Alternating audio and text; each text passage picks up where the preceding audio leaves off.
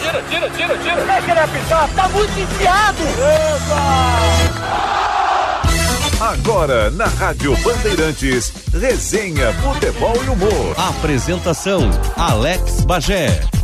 Muito bom dia, sejam todos muito bem-vindos a mais um Resenha Futebol e Humor aqui na Rádio Bandeirantes neste domingo de Grenal, domingo 3 de novembro de 2019, 18 horas, 6 da tarde na Arena do Grêmio, tem o clássico Grenal número 422. Lembrando que nós temos na produção Jean Costa, na mesa de áudio Mário Almeida, a central técnica do Edson Leandro e os participantes de hoje, Professor Paulo Porto, Gilson Cabeção e Clayton. O Clayton que agora também está técnico de futebol. Aliás, todos da mesa tiveram seus momentos dentro do gramado é, como gestores de pessoas. A gente vai falar muito disso porque o futebol brasileiro passa é, por uma situação em que a gente critica muito, quem sabe, a qualidade desse jogador que está sendo revelado. Por outro lado, nos principais clubes do mundo nós temos jogadores brasileiros em nível de titularidade. Então a gente vai esmiuçar um pouco o que está acontecendo e mais com o aspecto agora do Flamengo com o comando do Jorge Jesus que o Flamengo monta uma seleção de jogadores, mas diferente de outros anos, parece que esse grupo de jogadores consegue ir além na questão de busca principalmente de rendimento. Antes do início da nossa conversa, eu quero lembrar que nós estamos no Twitter e no Instagram, no arroba esportebandrs. A nossa fanpage lá no Facebook é facebook.com.br esportebandrs. Você também localiza no Spotify e nas plataformas digital, digitais Google Podcasts e no Anchor. Você bota lá Resenha Futebol e Humor, inclusive no Spotify, e você consegue acompanhar todos os programas que nós já fizemos aqui na Rádio Bandeirantes. Deixa eu aproveitar para dar um bom dia, agradecer a presença. Professor Paulo Porto, tudo bem com o senhor? Bom dia, prazer estar aqui, muito obrigado pelo convite, né? num, num dia tão especial para nós. O clássico Grenal nunca é um Grenal amistoso, né? Ele é um clássico Grenal sempre que envolve disputa, que envolve é, o aspecto emocional, de certa forma. A gente, o doutor Ibsen Pinheiro tinha uma frase, né? Que o Grenal arruma ou desarruma a casa. Uh, nós temos um ano em que a dupla Grenal disputou competições paralelas, Copa do Brasil, Libertadores da América, Campeonato Brasileiro. Esse Grenal continua valendo muito, né? Porque ele pode valer a questão de quem vai chegar na frente de quem ao final do, do campeonato e principalmente uma vaga na Libertadores, né, professor? É, esse Grenal ele, ele, ele tá se mostrando um pouquinho diferente.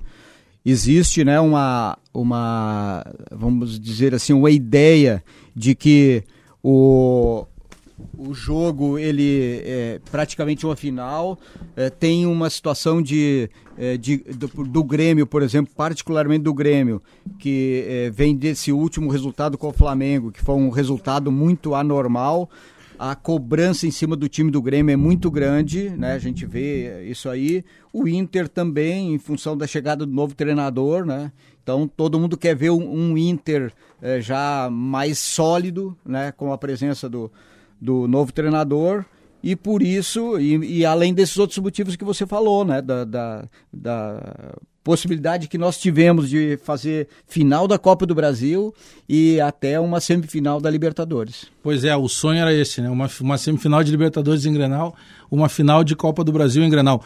Gilson Cabeção, muito bom dia, obrigado pela tua presença aqui, fazia tempo aí que a gente estava tentando te trazer aqui para a resenha, tudo bem? Bom dia, é um prazer falar com os amigos, né? Falar sobre futebol, isso que é a nossa vida. Aqui na, na mesa temos três pessoas ligadas, né? Tivemos dentro do campo e agora estamos fora, como tu bem frisaste. É, agora é, gerenciando praticamente, né? Pessoas e, e agora pela frente aí novos desafios, né? O, o, futebol brasileiro do ano que a gente vive aí com a dupla Granal, né? Teve o Internacional indo até uma final de Copa do Brasil, no ano em que talvez não se apostasse tanto que o Internacional pudesse chegar, depois tem uma mudança de comando técnico. Uh, tem um Grêmio em que chega, uh, cai numa Copa do Brasil, contra, podendo ter feito inclusive essa final em Grenal, né? Caiu para o Atlético Paranaense. Depois vai até uma semifinal de, de Libertadores da América, pega um super time que é o Flamengo, acaba goleado. Uh, mas os dois chegam há um ano que a gente está entrando aí já no mês de novembro e que, de certa forma, não dá para dizer que foi um ano ruim até agora da dupla, o Gilson. É, eu acho que não, porque no início do ano ninguém apostava que o Internacional chegaria numa final de Copa do Brasil, né? Em cima do quê? De um time que vinha de um campeonato do ano passado, é, tinha saído de uma segunda divisão. Né? Eu acho que o trabalho que o trabalho que o trabalho foi montado pelo Odair né? É, foi um grande trabalho, na minha opinião.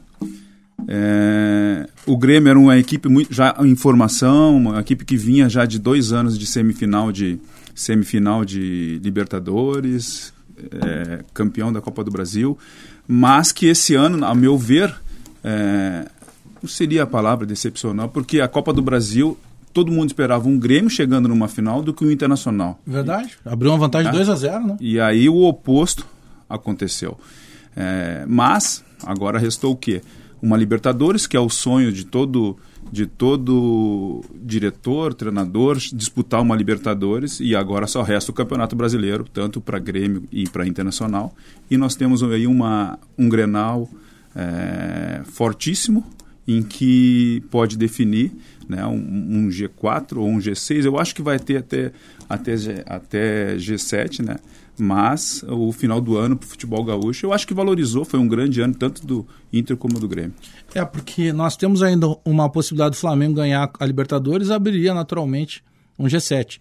E ainda do Atlético Paranaense, ao final do campeonato, estando entre os seis primeiros colocados, como é campeão da Copa do Brasil, abriria, abriria um G8. Então ainda tem essa possibilidade também de, de esticar um pouco, alongar essa quantidade de classificados. Clayton, muito obrigado pela tua presença aqui. Bom dia, tudo bem? Bom dia, tudo bem? Tudo tranquilo? É, pô, Gils, professor Paulo, Paulo Porto, todos aqui, né, Bajé? E tu, sempre resenha boa, resenha bacana, dia de Grenal, então é muito legal. Sempre bom falar sobre futebol com pessoas que, que entendem, né, que trabalham né, com futebol. Eu acho que a conversa ela fica bem, bem sadia, bem gostosa para quem está ouvindo. Uh, esse, o, o, clássico Grenal, de maneira geral, né? É, ele se ele derruba qualquer tipo de tese, né? Naquela, antigamente a gente sempre trabalhava muito a semana Grenal. Hoje ela está mais curta, porque na maioria das vezes tem, como nós tivemos essa semana, jogos, jogos quarta e quinta-feira. Então se trabalha praticamente a semana Grenal uma mini semana. Se trabalha na sexta, sábado para jogar domingo. É, ele derruba muitas opiniões, porque nem sempre aquele que teoricamente chega num bom momento acaba vencendo o Grenal. A gente teve isso ao longo dos anos. Mas uh, como é que vocês uh, uh, acompanham esse ano da dupla, de tudo isso que a gente falou, de chegada de Copa do Brasil do Inter, de Libertadores do Grêmio, de competições em paralelo? E aí eu quero falar também ao longo do programa com você sobre esse efeito Flamengo, porque é um Flamengo que praticamente não poupa jogadores, é um Flamengo que consegue jogar as duas competições em paralelo, porque acabou eliminado da Copa do Brasil, mas em alto nível. É, por que, que eu estou começando por esse lado? Porque a dupla Grenal, de maneira geral, quando precisou economizar jogador, economizava justamente no Campeonato Brasileiro. O Inter começa o Brasileirão fora de casa contra a Chapecoense, tendo só o goleiro titular. O Grêmio, na maioria das vezes, poupou jogadores. Como é que vocês têm visto a, a, esse efeito do, dessa discussão que voltou à tona com esse bom momento do Flamengo e essa opção que a dupla tem feito de quando precisa eh, descansar, alguém descansa no brasileiro? Olha, eu, eu te diria que, é, na verdade, no Brasil a gente toma sempre decisões muito em função de resultado. Sim. Aquilo que acontece hoje, amanhã pare, é, coloca tudo, né, uh, coloca em dúvida tudo que tinha sido feito até então. E eu, eu penso assim que, em relação ao Flamengo, é, eu acho que o Flamengo a gente tem que dar mais um tempo, não dá para estar tá julgando agora. Evidente que está num grande momento, o trabalho do Jorge Jesus é muito bom, né? É, mas eu preferia julgar o Flamengo daqui a um ano, não agora, porque na verdade teve a parada, né, para a Copa América, ele tem feito esse tipo de trabalho nesse período curto aí. Eu não sei se ali na frente vai ter algum reflexo essa história de aproveitar todo mundo e tal, né?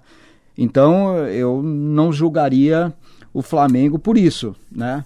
É, quero esperar um pouco mais, né? A, a, a, reconheço que o Jorge Jesus está fazendo um grande trabalho. É evidente que respaldado por alguma coisa que nós treinadores brasileiros não temos muito, quer dizer, ele chegou aqui, ele montou a equipe dele e ele está impondo as ideias dele. Né? Nós encontramos algumas dificuldades. Quando a gente chega aqui, eh, sabe, o pessoal já eh, tem aquele, aquela história do, do diretor que fica, sabe, eh, acobertando muitas coisas, dando muito ouvido para os jogadores. O, tanto é verdade que nós temos esse ano também exemplos aí de jogadores que derrubaram treinadores por é, vamos dizer assim, passando pe pela hierarquia, né, cara? O jogador é, desrespeitou o treinador e o treinador que foi embora. Quer dizer, então o, o Jorge Jesus ele chegou aqui sem qualquer interferência de qualquer outra pessoa. Chegou ele chancelado, né? Chancelado. Aí que tá. É, nós vamos chegar num outro ponto aí que eu gosto muito de discutir com o Cleiton, a gente fala muito sobre isso no WhatsApp, que é a questão dessa gestão. Porque a gente fala muito e cobra muito da gestão é, do técnico de futebol e que o jogador consiga entender isso, mas o dirigente, de maneira geral, será que ele está tão bem preparado no futebol brasileiro? Gilson. É, até voltando em cima do que o, na, na, em relação ao Flamengo, né? É uma incógnita, porque o Flamengo joga em alta intensidade, mudou totalmente a metodologia de trabalho né? Que eu digo Abel e Jesus. Repetição de time. O cara joga, não é aquele negócio assim, ah, ele não podia falar, ah, o Flamengo tem um grande plantel. Não, mas tem um grande plantel, mas joga todo o jogo com os mesmos 11. E os, e os, e os caras numa alta intensidade. O que, que pode ser? Ele, o Jesus pegou hoje uma linha de quatro, Rafinha, Felipe Luiz, o Mari, jogadores acostumados a uma cultura europeia, uma cultura europeia de treinamento. Os caras estão acostumados com isso. Sim. Né? Isso aí influencia a maneira, a parte tática, né? A gente vê o time do Flamengo hoje. O Flamengo era uma escola de toque de bola, de um, de um futebol mais cadenciado. Hoje não, cara. Hoje o futebol é intenso. ele é intenso e o Paulo tocou numa situação importantíssima. O Jesus veio com a moral, trouxe toda essa comissão técnica, né? então assim teve tempo para trabalhar e, cara, hoje está atropelando todo mundo. Está atropelando todo mundo e, e ele é um cara inteligente. Ele neutralizou praticamente os dois jogos que eu tenho, os dois jogos contra o Grêmio. Ele neutralizou as principais ações do Grêmio, que eram os, meio, os dois volantes que sabem jogar, que movimento. o Matheus ele amarrou é. total. Ele né? trouxe. Ah, ah, ele não tinha. O Abel não tinha Felipe Luiz, não tinha Rafinha e não tinha o Gerson e o Mari. Isso, os quatro. Tá? Cara, o que é esse Gerson jogando? É. E ele reposicionou o Gerson. É, o Gerson tá. sai do Fluminense para Roma, Gerson era um extrema. extrema. Contra o Inter ele jogou, ele, ele ficou fora até, né, do jogo. E num jogo anterior ele estava jogando do lado. O Gerson era um extrema. demais. O Rascaeta estava no banco com o Abel. Ah, e aí nós vamos entrar no outro ponto. Lembrando o Arrascaeta, Cleiton, ainda nessa situação do Flamengo, que é a questão do próprio departamento médico. Porque o Flamengo se apostava que o Rafinha estivesse fora, fez uma cirurgia na face, o Arrascaeta fez um procedimento cirúrgico no joelho Ia, né? e que se acreditava que ele sequer tivesse condição de concentrar. Eles jogaram como titulares. Opa, Gé, o Flamengo eu acho que né, são, são duas coisas distintas, né? É, uma, é, até o Justo falou do Abel. O Abel não, não teve, para mim, a, na, o, o, os jogadores que consertaram o Flamengo, para mim, é, na minha opinião, foram os dois laterais. O Abel não teve isso, né? Eu acho que são dois laterais nível né, de seleção e de qualquer seleção. Né? O Rafinha, Felipe Luiz, vindo de Copa do Mundo, vindo de campeão Copa, Copa América. Né? E o Gerson foi um improviso no jogo, coincidentemente contra o Inter aqui, que o Gerson acabou saindo, né? não jogou É contra o Inter. verdade. Foi no improviso, né? e jogou, não tinha outro. Colocaram o Gerson, ele arrebentou com o jogo. Né? Foi o melhor em campo disparado e, e ali a- acabou de, de ajudar o Jesus, né? as coisas aconteceram.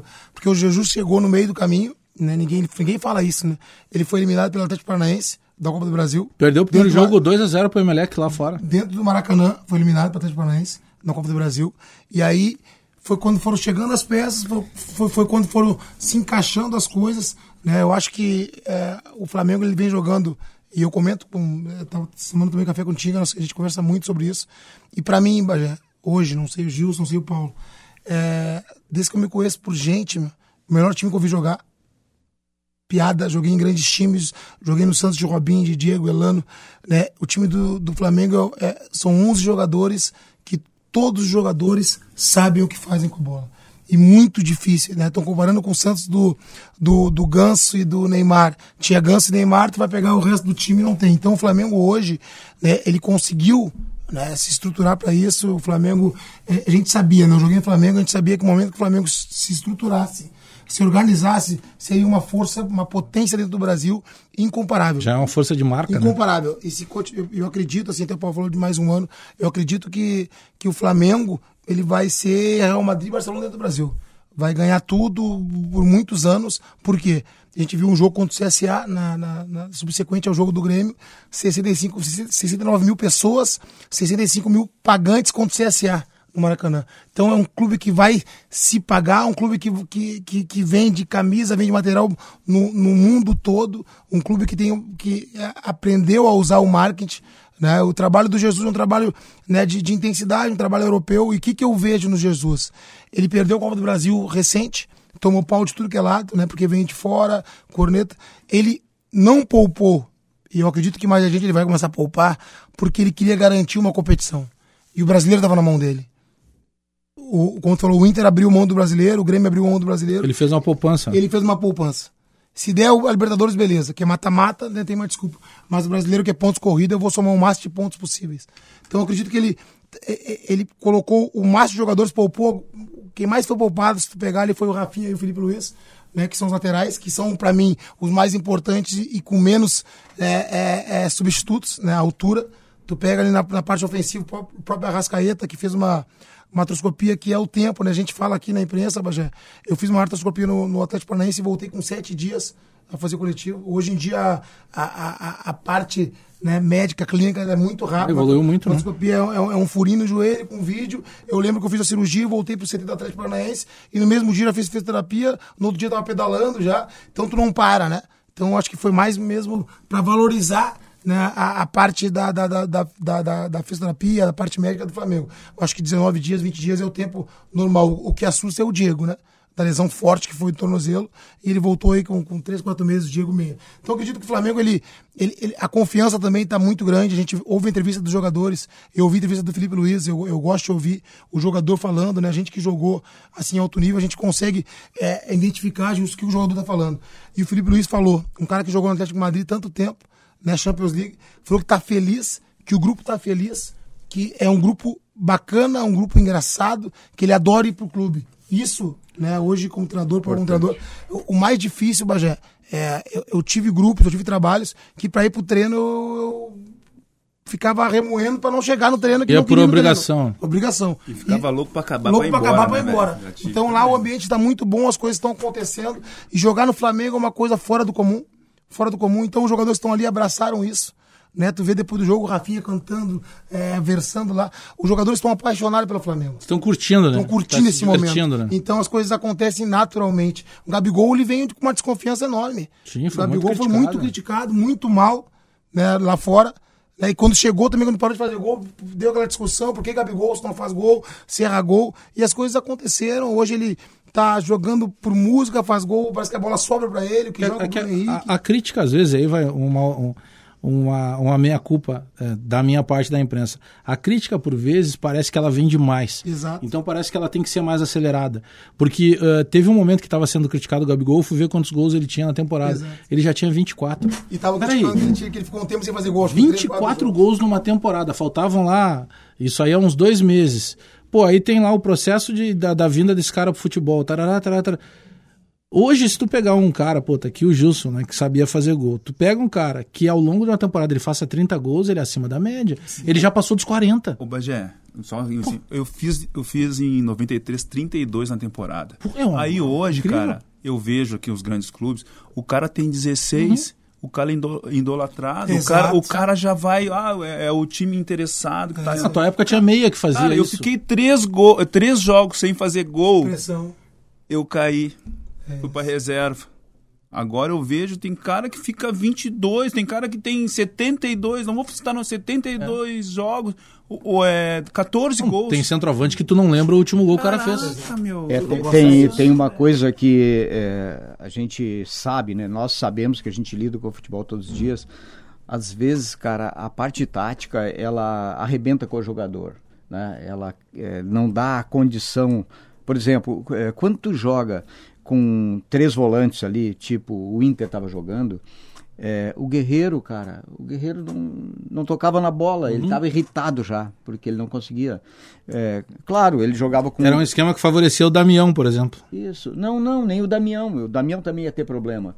Agora, o Inter só fez uma mudancinha, botou dois volantes e um meia, um cara encostado um pouquinho mais nele, já mudou. Então, às vezes, a parte tática eh, faz com que o atleta né, eh, não, não, eh, não faça, não tenha muita oportunidade de Você fazer não gol. consegue tirar o rendimento ideal.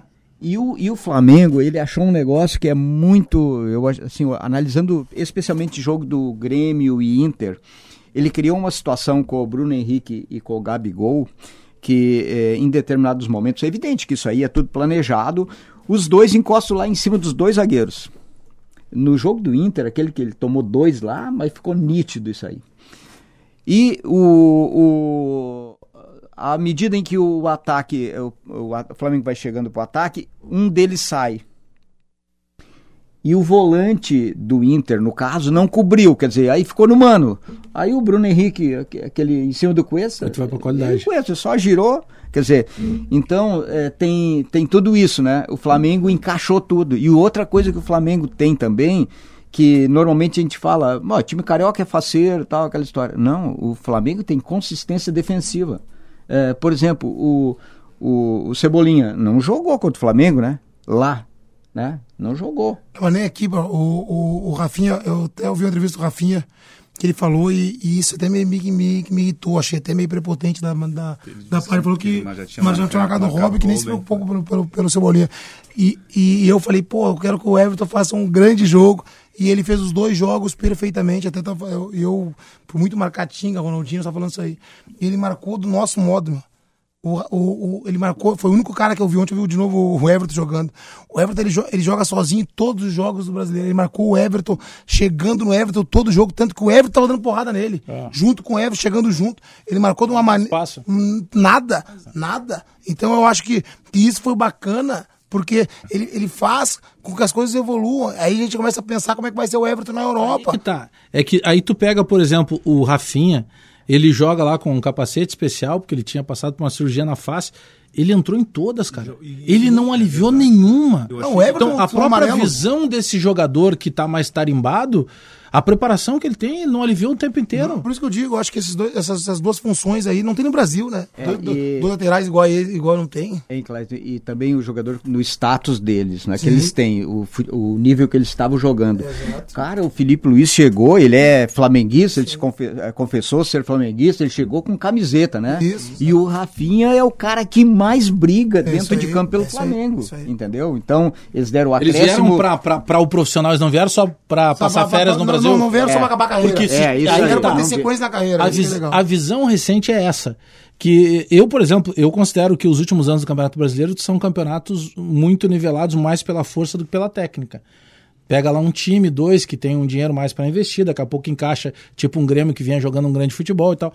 Mas, eh, geralmente, o jogador que volta da Europa, mesmo que ele não tenha vindo lá de um grande clube, mas, eh, pô, vocês sabem, a diferença que tem do preparo desse jogador, o comprometimento que ele tinha com várias situações de jogo, a própria leitura tática. A gente conversa o tempo inteiro com o Tinga, o Tinga me mandando vídeos do, do, do- de tudo que ele tinha à disposição do Borussia Dortmund. Pô, tem, os caras trabalham lá a parte cognitiva do jogador que a gente vai conversar com alguns atletas aqui, os atletas nem sabem o que, que é o, O- cognitivo. hoje o treinador. O né? treinador Então ele tá mais preparado de maneira geral porque ele passou por isso, né? Mas é, hoje o treinador do, do Borussia foi meu treinador na Suíça em 2001, né? O Lúcia. E a gente fala muito, eu tinha sobre isso, meu. E, e a gente via a maneira que o cara trabalhava, né? E o cara saiu de um time de cerveja da Suíça, Suíça, campeonato suíço, e hoje é treinador do Borussia.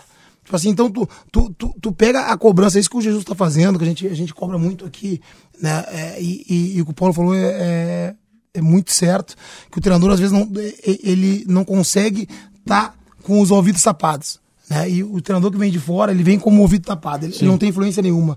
É que nem eu tenho uma- um, eu sou pa- padrinho de casamento do Evandro, do Santos, a gente conversa muito. O, o, o, o que fa- faz o São Paulo no Santos. Ele tirou o melhor goleiro que era ídolo. Duvido se fosse o treinador brasileiro, tivesse o poder do time, nunca, caía cara. na hora. Ele, ele, ele muda time, ele troca de posição, troca de posição. Por quê? Porque eles não têm vínculo, eles não lê jornal, eles não ouvem imprensa, eles não estão nem pro diretor. Vai pela convicção ele, ele dele. tem uma multa muito grande para sair. Ele vai ali e faz e as pessoas respeitam. Isso com certeza facilita trabalhar. Isso, é, é, esse vínculo que os treinadores brasileiros têm, imagina o vínculo que o Abel tinha lá no Rio, né? Muito tempo Fluminense, muito... então a cobrança que tinha, né? Tanto que, se lembrarmos aqui, o Abel não foi mandado embora, né? O Abel, ouviu umas conversas e pediu para sair. Ele abriu mão. De repente, se o Abel tivesse né, com todo esse elenco, poderia estar nessa mesma situação. Mas nós não podemos tirar o mérito do trabalho do Jesus.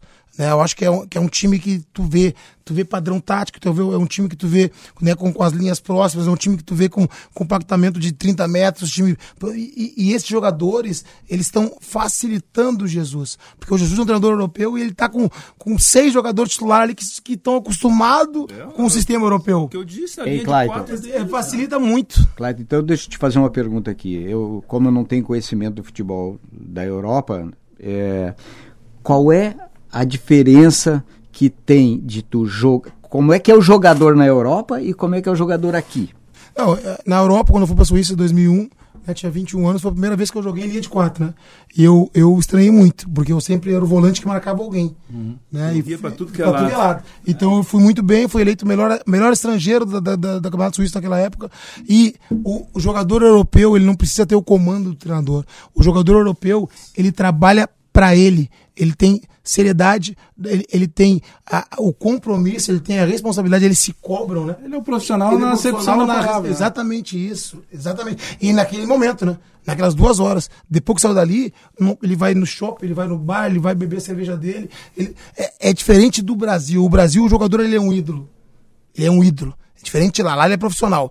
Né? Aqui ele é um ídolo. Bom, e aí nós estamos é notando a diferença é. de alguns brasileiros que vieram, como disse o Cláudio, para encerrar a carreira no Brasil. É e que, claro, alguns, por exemplo, não dá para citar aqui, por exemplo, um Ronaldo Fenômeno, porque esse é de outro planeta. É, Ele chegou aqui e ainda ganhou títulos Gordo, e entortou jeito, muito é, zagueiro. É, né? Mas esse é fora da curva. Mas vários outros que vieram para o futebol brasileiro, eles não tinham jamais. Dá essa... para curtir a praia, curtir, curtir a, família, praia. já não vem com, com esse interesse. E, e, a gente vê que o Gerson, que vem da Europa, o Gabigol, que vem da Europa, o, o Mari, que vem da Europa, o, o, o Rafinha, o Felipe Luiz, eles vieram de uma maneira. O eu... Diego agora, olha que subiu o Diego goleiro. Eu ouvi o. o Diego goleiro, ele, ele vinha muito é, criticado. Porque exatamente. ele pegou caras do nível que ele vinha de lá. Eu ouvi uma corneta em cima do Rafinha quando ele começou.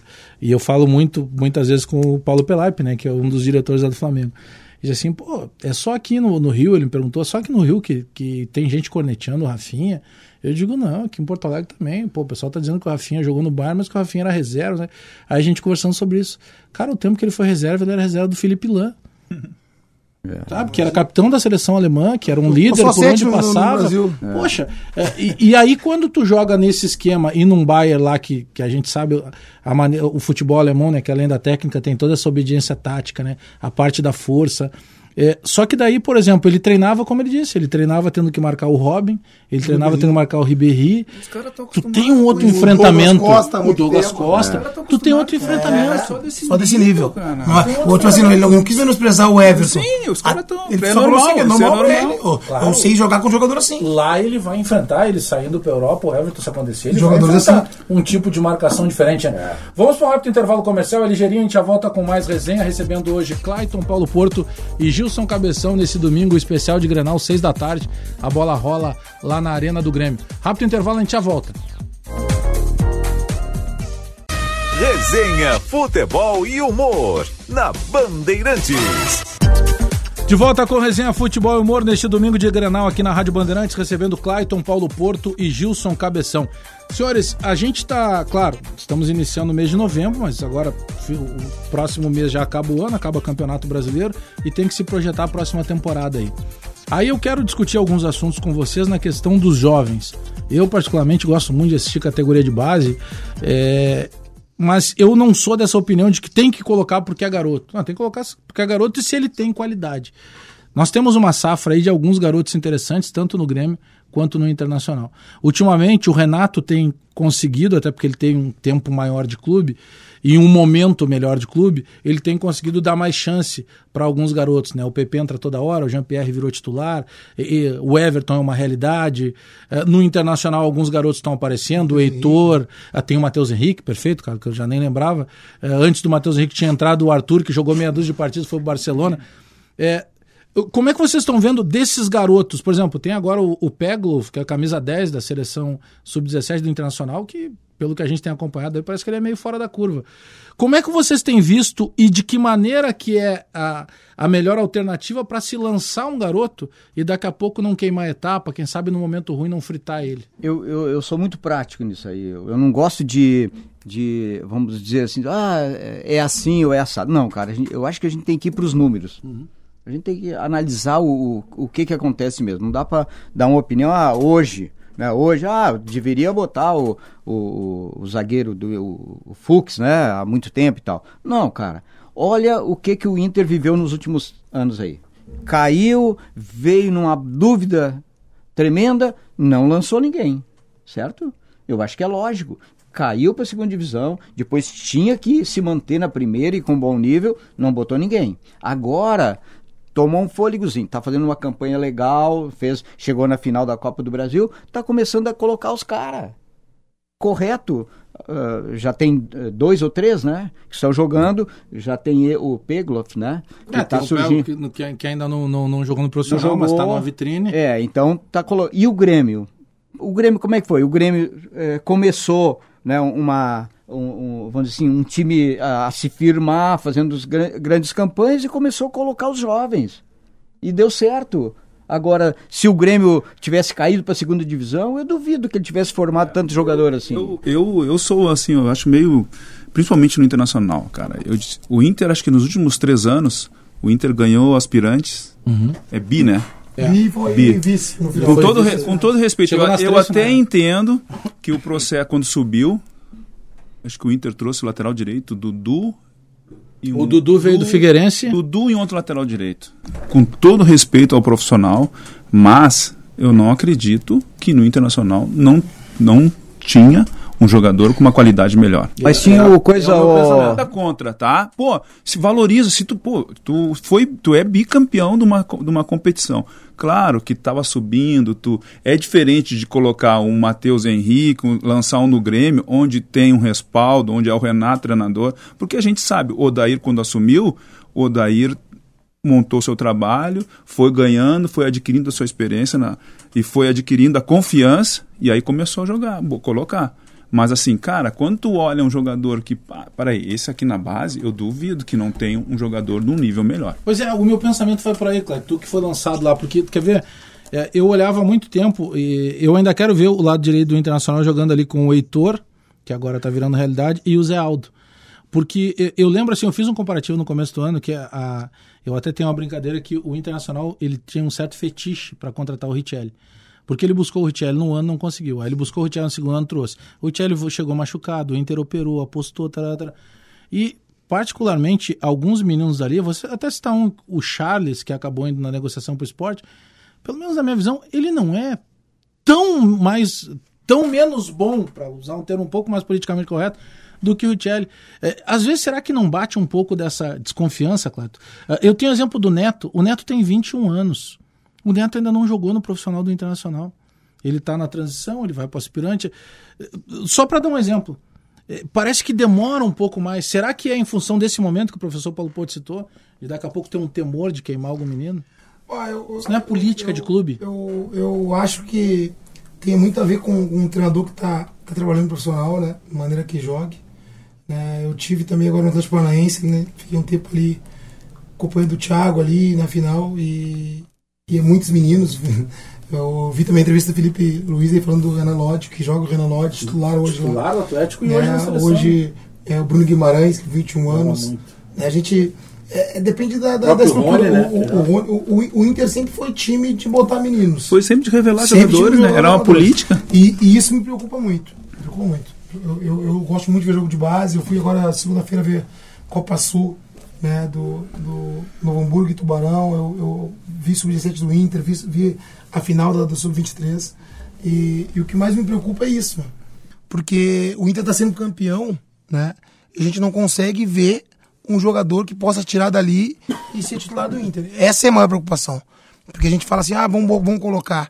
Mas para colocar tem que ter a condição. Ontem eu fui em jogo de São José e, e, e, e Aimoré. Eu vi um menino que quando, quando fiz estágio com o Roger ali, ele subia muito, que eu achava ele espetacular, achei até que jogaria no Grêmio. E fez um jogo ontem que eu, eu fiquei contando, porque eu, eu observo, teve um jogo ontem, Machado. não errou um passe. Ele chegou a ficar à frente do Arthur em Ele, determinado ele- ele fazia passe de, de, de 50 metros, parecia passe de 2 metros. Tu não sabe né? qual perna que ele- ele chuta o- de o- esquerda o- ou de o- direita. combate. E, e aí a gente vê, com todo respeito, a gente vê o Grêmio com o Rômulo, a gente vê o Grêmio, e a gente começa a se, se perguntar algumas coisas, né? E a gente vê qualidade, né? E, é- e, infelizmente, hoje, no Internacional, os jogadores que subiram, eu vi o Grenal que o Heitor jogou. Eu vi o Grenal que o Heitor jogou, do brasileiro, que foi um a um. Ele fez um jogo espetacular, Uhum. Marcou o Everton, no começo, né? marcou o Everton, deu caneta, deu chapéu no jogo, e no jogo seguinte ele não era nem opção. Uhum. Isso, isso, essas coisas que eu É. não entendo. Hoje tu falou que ele tá, afirma- tá se afirmando. Eu acho que ele já, já devia já, já devia estar jogando há muito tempo. Teria que ter Mas- tido a oportunidade, né? O próprio aí- centroavante, mas- o Pedro, o, é Pedro, Pedro Lucas. O Pedro Lucas. O, tu, tu- O Galchão jogou bastante. o Pedro Lucas jogar. Aí tu não bota o Pedro Lucas pra entrar o que veio de São Paulo, esqueci O o, nome. O.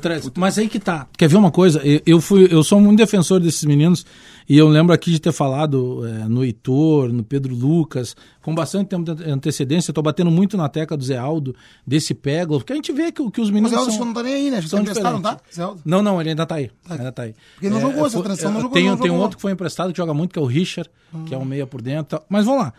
É, o pensamento é justamente esse. É, é assim, ó. Não adianta tu botar um menino é, três, quatro minutos, aí ele vai perder um gol, porque ele, ele tá tentando resolver, ele tá ansioso, ele tá nervoso, ele sabe que ele tem pouca oportunidade. O ideal não é dar uma sequência. E a outra questão, Sabe, Gilson, uma questão. Vamos dar três jogos, então. Três Três, jogos, quatro três jogos. jogos, três. e vamos sentir. Mas já quer ver um negócio, velho? É, eu não consegui ver Porque se ainda. tem a paciência maior com o Trellis do que se tem com o menino. Menino, tu, tu entra, tu- É o menino tem que jogar. Tá tu mais que o menino. É, tu, tem, tu Mas sabe é- que tem é- isso. é- Mas, É, é deixa, erro. deixa eu colocar um. Isso aí é uma convicção minha. Sim. Eu chego no interior e eu sempre comento isso aí. Pessoal, vocês querem eh, aproveitar os jogadores da base? Vamos fazer o seguinte: nós vamos fazer um grupo de 22 jogadores e nós vamos deixar oito, oito espaço para oito jogadores Da da, base. base. certo? Por quê? Porque se eu fizer um plantel de 30 Aí fica e eu trouxer é, oito 10 da base, os 10 da base nunca vão jogar. Entendeu? Então é isso que acontece de uma certa Exatamente. forma lá. Eles têm 30 jogadores profissionais ganhando, contratados, tal e tal e tal, peso de ouro. Aí eles não dão oportunidade para mais jovens. Exatamente, exatamente. Não, quer ver um, um caso que eu, que eu fui na final, Bajé, eu, eu- é um caso que eu não entendo muito, que é o desse menino Sarra Né? O Grêmio, ontem jogou o Darlan. Isso que o Renato faz é do meu tempo. O Renato é, é- é mais do nosso tempo, né? Tipo assim, mais velho, mas eu digo assim, ó, o que que acontece? O jogador não joga em cima, joga embaixo. O Renato faz isso direto. Eu fui ver o Sa- São José e, e Grêmio transição no Passo da Areia, jogou Darlan, jogou Ferreirinha. No jogo se- subsequente, estava jogando titular no profissional. Ontem o Ferreira já estava no banco de novo. E ontem o Darlan entrou no primeiro. Darlan No, entrou. no- no- no segundo. No primeiro tempo, né? Machucou. o- Entrou o. Darlan. da- Tassiano, entrou o Darlan. Rodrigo Aí eu, eu fui ver a final. Eu falei, ah, acho que o Inter vai descer o Sarrafiore, que eu não consegui ver o Sarrafiore jogar ainda. Não desceu. Aí entra nessa sequência Aí, de novo. ah, Dá eu- sequência pra ele. É isso que eu digo, não, mas então bota jogar embaixo. Não, não, ô, ô, Bagé, eu quando subi, o Júlio deve ser igual a, a transição, Paulo. A transição é assim, ó. Tu treina no profissional uma semana, não vai jogar, joga na categoria de baixo. Que- o atleta tem que jogar. O, o, o bom do atleta é o jogo. Assim, ó, o atleta que não joga, ele fica sem confiança, ele fica depressivo. No dia o Sarrafiori tá, tá treinando todos os dias no profissional, vai concentrar, come bem, dorme bem, bom avião, mas não joga, velho. E aí quando vai entrar, já não tem ritmo, não tem ritmo de jogo. E E, mais, aí isso o Renato faz muito na bem. Tua cabeça, na tua cabeça seguramente batia. Não sei se aconteceu isso, mas seguramente batia. Tá lá o Clark. Pô, Clark era um cara versátil, já jogava de volante, botava de lateral direito e tal. Mas aí o Clark tá lá. Ah, o cara vai me dar a chance, pô, vai me botar ali como lateral, agora é minha oportunidade.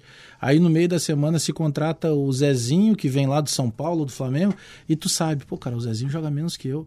Mas ele vai chegar, ele vai tomar o meu lugar. Ou seja, tu não cria, inclusive, o ambiente para que isso Mas se a- transforme. A, a primeira vez que eu saí do Inter foi Numa assim, motivação, né? Eu vinha jogando em, em, em 2000 e titular, fiz estadual titular. E aí o Inter trouxe o Carlinhos da Portuguesa, volante. Quando o Inter trouxe o Carlinhos da Portuguesa, eu pedi pra ir embora. Os caras, como assim? Tá jogando. Nunca vou esqueço. Lá, é a véspera da Copa do Brasil. Eu falei, Não, você é mais um volante, mas eu vou- daqui a pouquinho eu vou sair, então eu tô saindo. Eu tinha um negócio pra Vitória, não joguei a primeira partida, ficaram bravos comigo. No, subiram assim, não vou jogar. Os caras, não vou viajar. Não, tinha- não vou viajar. Bota o jogador de vocês aí, não fui viajar mesmo e saí. Por quê? Por causa disso. Só que assim, ó, o jogador, o jogador tem que se posicionar. Ah, bom. É que eu ia, te- eu ia chegar nesse assunto. Tu era um cara com uma personalidade, Sim. sabe?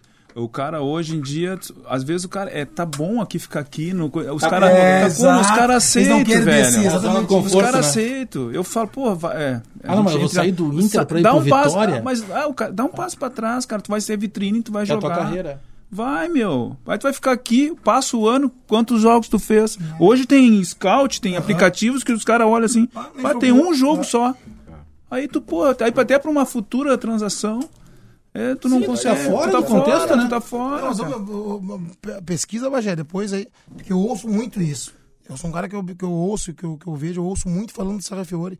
Eu não consegui ver o Serra Fiore jogar. Mas a gente E- não sabe Qual é a posição dele, velho? Tá, ver. Eu não sei. Tá, Eu não sei qual é o que não joga na transição?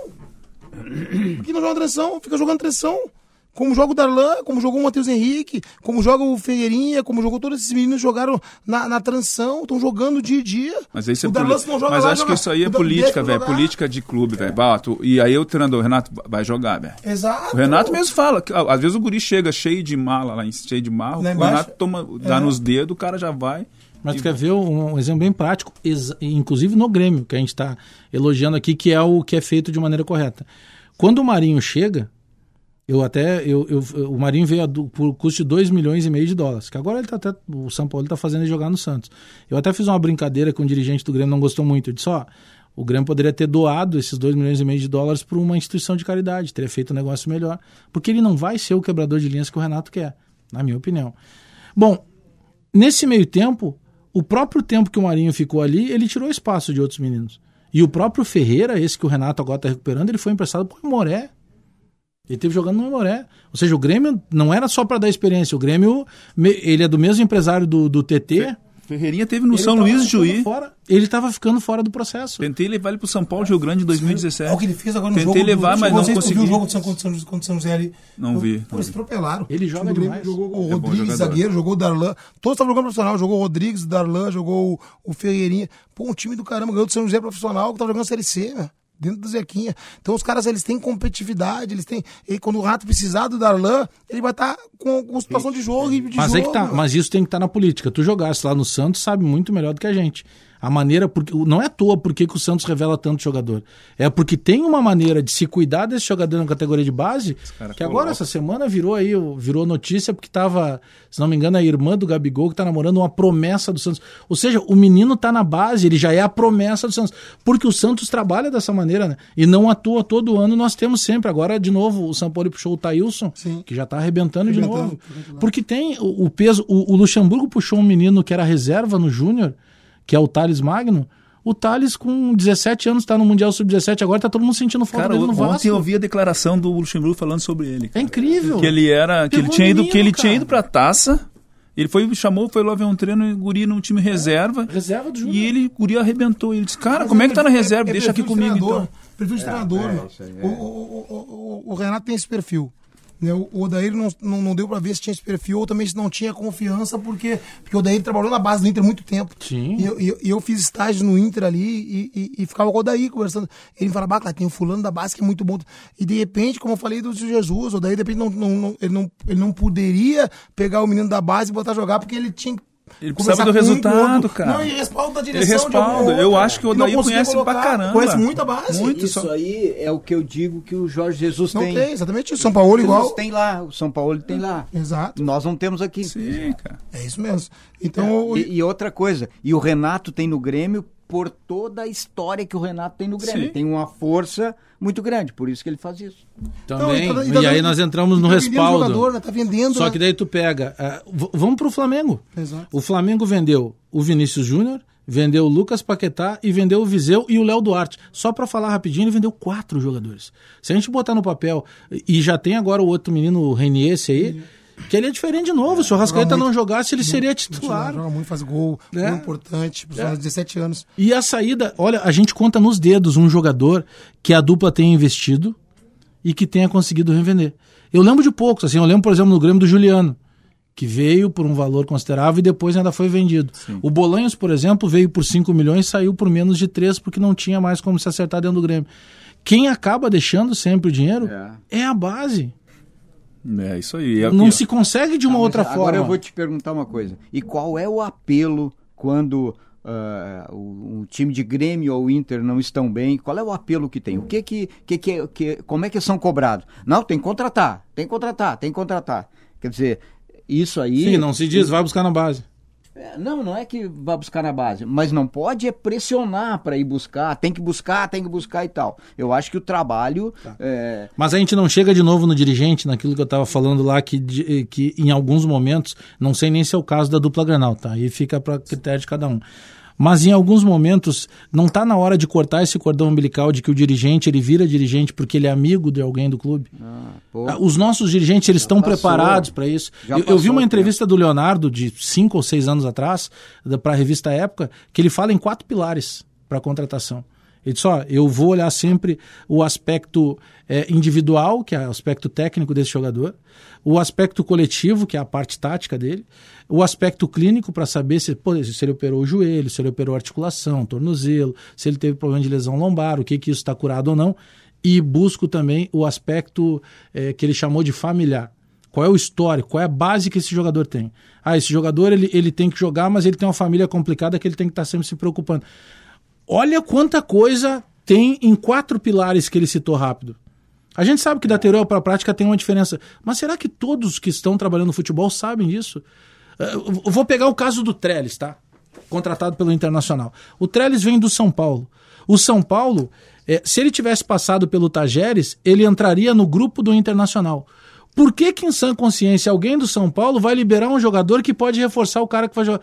Não tem muita lógica o São Paulo liberar o Trellis. Se tiver alguém que. É o cara chegar para mim agora, Bagé, tô te levando aí a minha Porsche, tô te vendendo. Os caras, tem alguma coisa errada, porque eu não tenho dinheiro para comprar a tua Porsche. Tem alguma coisa errada. É, existem fatores que a gente não entende, né, cara? E até tu perguntou na primeira, na, acho que na primeira pergunta ali sobre o diretor que te acrescente. Eu, cara, eu particularmente, eu a gente que gosta de falar sobre futebol, eu quando o diretor entende, quando te dá, é, conversa contigo com embasamento, eu gosto, cara. De troca de ideias. Aquele negócio, acabou o treino, ah, vamos jantar, vamos. Tu sente isso? Eu sinto quando o cara é um cara que. Mas, pô, aí tem. Sabe que tem o diretor que não sabe que. Eu tive um diretor que me atacou no. Me atacou saindo do campo e disse assim, professor, o senhor não vai fazer coletivo? Aí eu disse assim, por quê? É que meu pai quer ver o treino, eu quero trazer ele aqui. Cara, eu disse, aí entrou aqui nesse ouvido, saiu aqui, tranquilo, vamos fazer, eu abro o campo um pouquinho mais, mas é a, a minha maneira. Então, assim, o cara chega para mim me cobrar um. quer ver um coletivo, quer ver jogo. Cara, eu respeito, cada um tem essa metodologia, a minha é diferente da tua, o teu pensamento é meu. Mas então, assim, quando um diretor chega e te acrescenta, conversa contigo, porque às vezes tu chega, tu até pode, bah, interessante essa ideia, tu sai dali, vai para cá. Pô, é interessante isso, cara. Quando um cara, o teu auxiliar, é, pô, é, faz parte do crescimento, cara. Exato. Não, e o contraditório é importante, né? Claro, eu não quero. Todo mundo eu concordar. Não, eu não quero concordino do meu lado. Pô, daqui a pouco tu tá vendo uma coisa que, não, que eu não tô vendo. Isso é importante, cara. É importante. Então, assim, eu acho. Que, que nem nós estamos falando agora em cima desses quatro pilares. Pá, eu acho muito difícil que, que os caras é, analisem tudo isso aí, velho. Essa é a diferença do europeu para nós. Claro, aí tu tem uma engrenagem toda disso que o Cléber está falando do comprometimento. Uma coisa? Quer uma coisa? O, o Brasil, depois do 7, é, ele tinha que buscar uma reformulação, né? Aí ele, como é que ele fez? Aí ele contratou o Gilmar para ser o diretor, Sim. né? Que eu acho que o Gilmar até uma, um Gilmar cara Rinaldi. legal, é, o Gilmar Rinaldi. E ele contratou, eu acho que foi o Galo, o uhum. Galo não é para ser treinador. Base, da, da, da, base, né? Isso. Mas aí o, o, o, Galo parece que é treinador de duas ou três eh, seleções. Entendeu? Tu que quer reformular o futebol, tu faz, tu toma esse tipo de atitude. Isso aí não é, isso aí representa muito bem o nosso futebol. Não, e ver a resposta que isso tem do, do disso que tu tá falando, Paulo Porto. É, o Brasil tá jogando o Mundial Sub-17 não porque ele classificou ele estava fora, é que precisou mudar a sede. Como a sede é o Brasil, o país, eh, no caso vaga. de sede, ele tem vaga. E nós estamos falando de, pô, de um Mundial Sub-17. Né, que a gente lembra aí de tantos e tantos jogadores que acabaram subindo justamente, que é uma idade chave, né? Porque hoje com 17 anos tu já tem um contrato profissional assinado, tu já está formado praticamente, né? Eu, eu penso assim, ó, que nós temos dentro do campo muita competência, cara. Eu acho que nós temos dentro do campo. Sim, a qualidade ainda existe. Agora, é, a, a, a cabeça, a nossa cabeça do nosso futebol, é, vamos dizer assim, tem muitos vícios, tem, tem muita incompetência, e o que nos trava. Eu acho que trava o futebol brasileiro. É que o que falta do senso, pelo menos na minha observação, é, por exemplo, meu irmão que é técnico de futebol lá, o Bagé, pô, eu me criei, eu sempre digo, né? Eu queria ter visto, me criado vendo o Bagé trabalhar num, num clube com condição, porque eu me criei dentro dos vestiários dele vendo dificuldade. E às vezes montava lá um Glória de Vacaria de 2003, 4, 5 ali, que empilhava gol, que ganhava de Grêmio, que ganhava do Internacional porque tinha competência de trabalho apesar da dificuldade. Né? E aí você pega, por exemplo, diretores, dirigentes. É, eu vou, vou citar um nome aqui e lembrar um caso. O, quando o Diego Aguirre estava no Internacional, durante o Campeonato Gaúcho de 2015, teve um treino que foi era a véspera de um jogo contra o São José. E aí estava começando a se questionar o esquema do Aguirre, se não estava hora de mudar. E o, o, o Carlos Peregrini, que na época era o diretor de futebol, ele passa por, por, pelos repórteres que estavam posicionados no treino, vai na direção do Aguirre, dá um tapinha nas costas do Aguirre e nitidamente ele fala alto para todo mundo ouvir. Ah, tá na hora de botar mais um zagueiro aí? Cara, nós ficamos nos olhando assim, os caras, será que ele queria repercussão com isso? Sabe, aí tu vai pôr num treinador que já tinha mostrado competência, que foi um baita de um centroavante. Sabe? Então não é dessa maneira que tu faz gestão. Então tu te tranca na sala com teu treinador Exatamente. É. e diz o que tu tem que dizer para ele. Isso que eu ia falar. Ex existe, agora estão né, é, formalizaram que o treinador tem que ter cursos, CBF, obrigado a fazer isso, aquilo. E os dirigentes, mano. Exato. Quando, quando é que os dirigentes vão ser cobrados a fazer curso? Mano?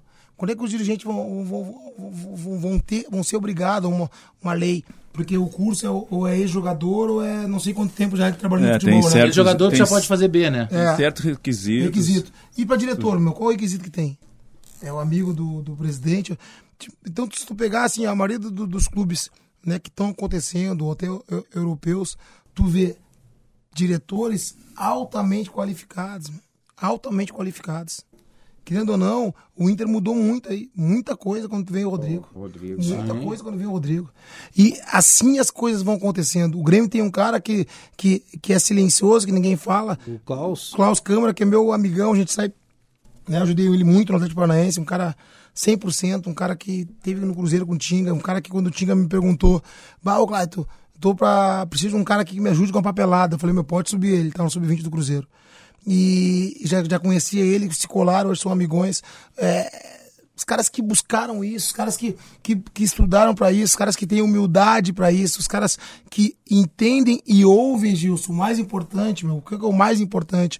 Eu, fui, eu fiz os dois cursos da CBF e, e e o que eu mais ouvi foi essa discussão do, do ex-atleta e do acadêmico. Né? Mas o, o, o, aca- os acadêmicos melhores sucedidos são os acadêmicos que respeitam o ex-atleta. Mas, eu, eu, eu, eu, eu tive, eu tive discussão, pode né, unir cara? as duas não, meu, Existe, só, né, só, só que o, o, o acadêmico que, que for inteligente, entender, entender que ele pode estudar a vida toda, mas ele nunca vai ter a vivência do ex-atleta. Claro. Então, se, o, se o, o acadêmico não entender isso, e se o ex-atleta não entender que que ele tem que buscar conhecimento. conhecimento, tem que buscar metodologia de trabalho, tem que ouvir, tem que ver. As coisas não vão acontecer. Quando o Rato falou aqui brincando, ah, não preciso fazer curso, eu, eu, eu vou jogar futebol. Mentira.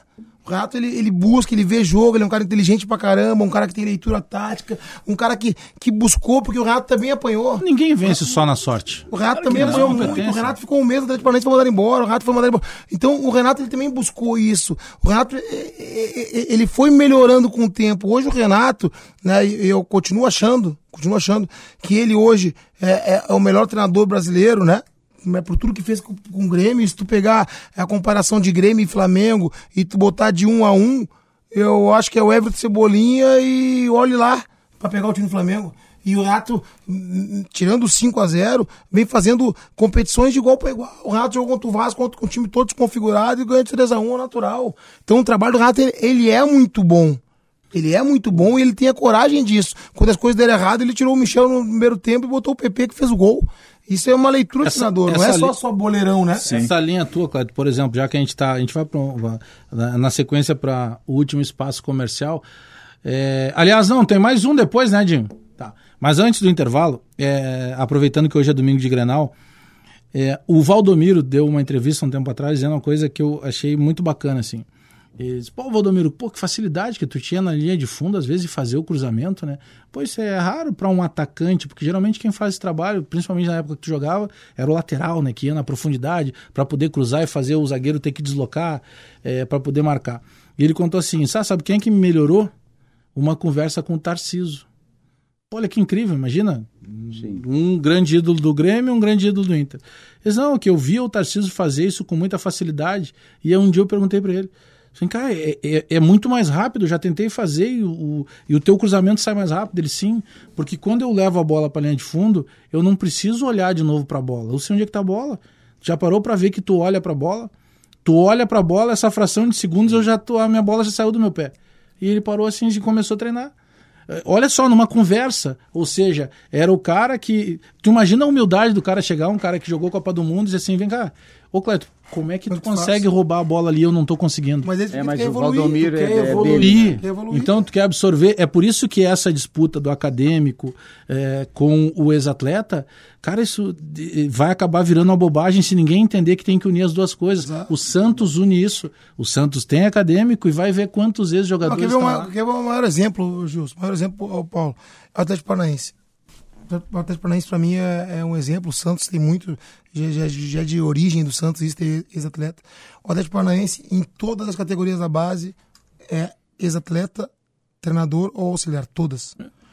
Com, isso, o, o, o, Thiago me falando que ele ficou apavorado e ele aprendeu muito. O Thiago, pô, o Thiago falou que, que ele aprendeu com, com, com, os, com os caras campeões no Atlético Paranaense. Os caras ajudaram ele lá dentro, mano ajudaram muito, muito, muito. A comissão dele são, são, são três ex-atletas. É, o Paulo Miranda tá na. Tá Paulo Miranda, o Kelly Paulo. e o outro menino que jogou foi, agora esqueci o nome, que é outro que foi é, também ex-atleta.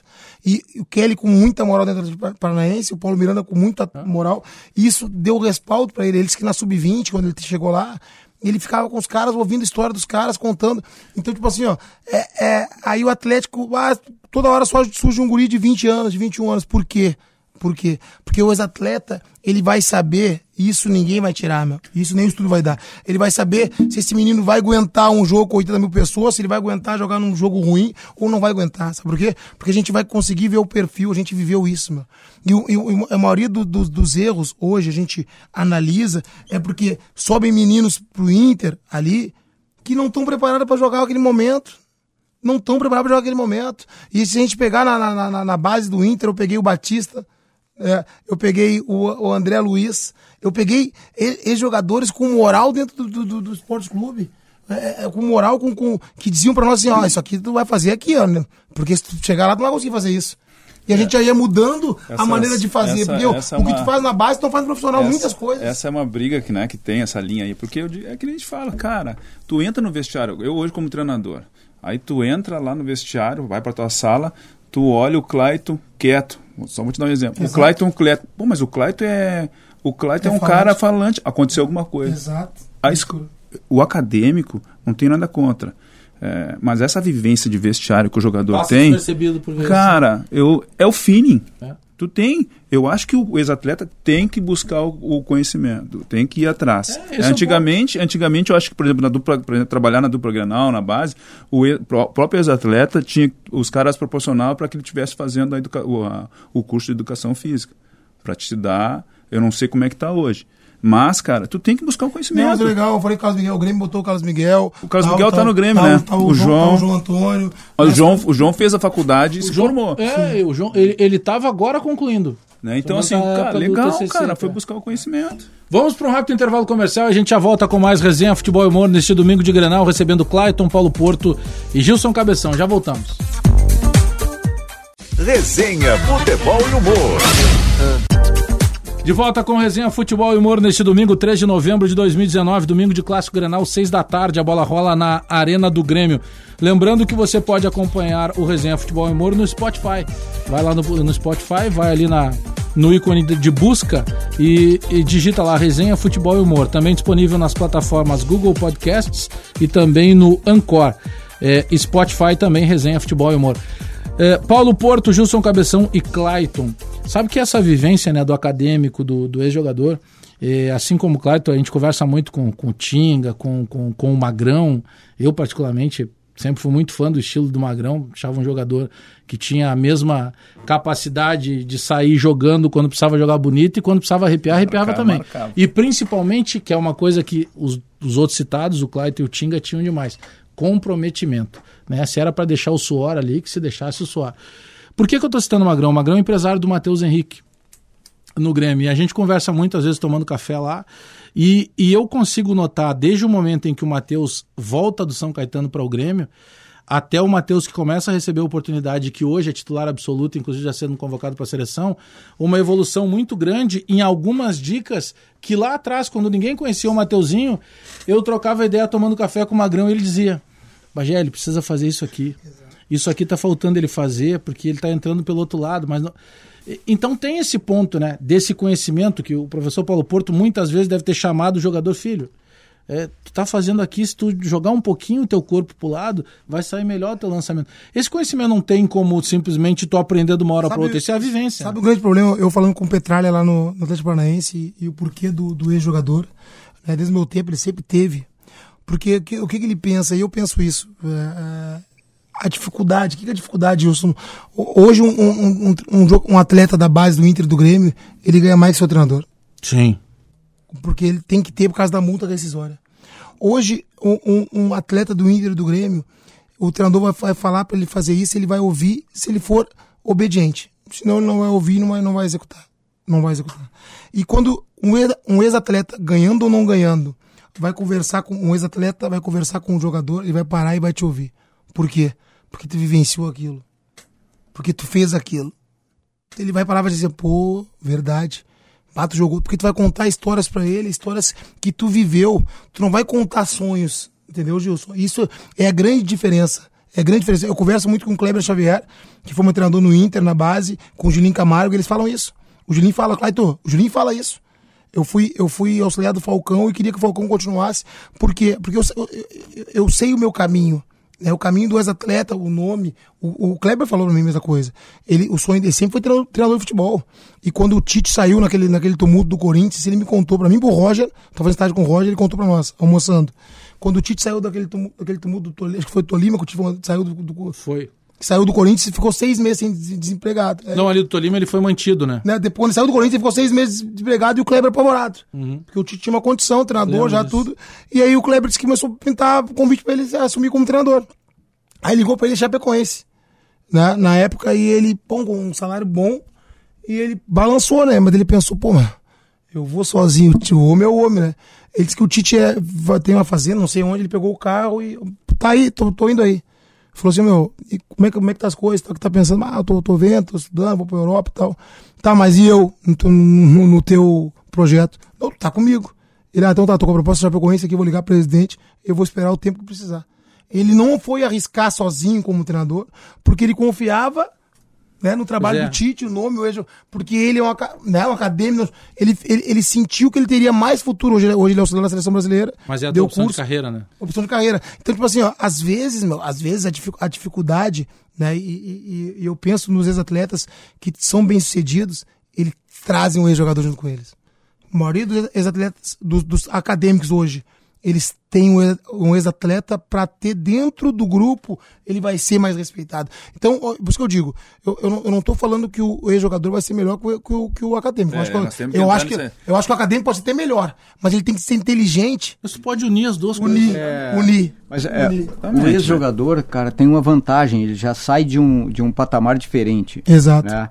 Que é, só que esse patamar que ele tem é aquele que não que não, não tem como o outro chegar.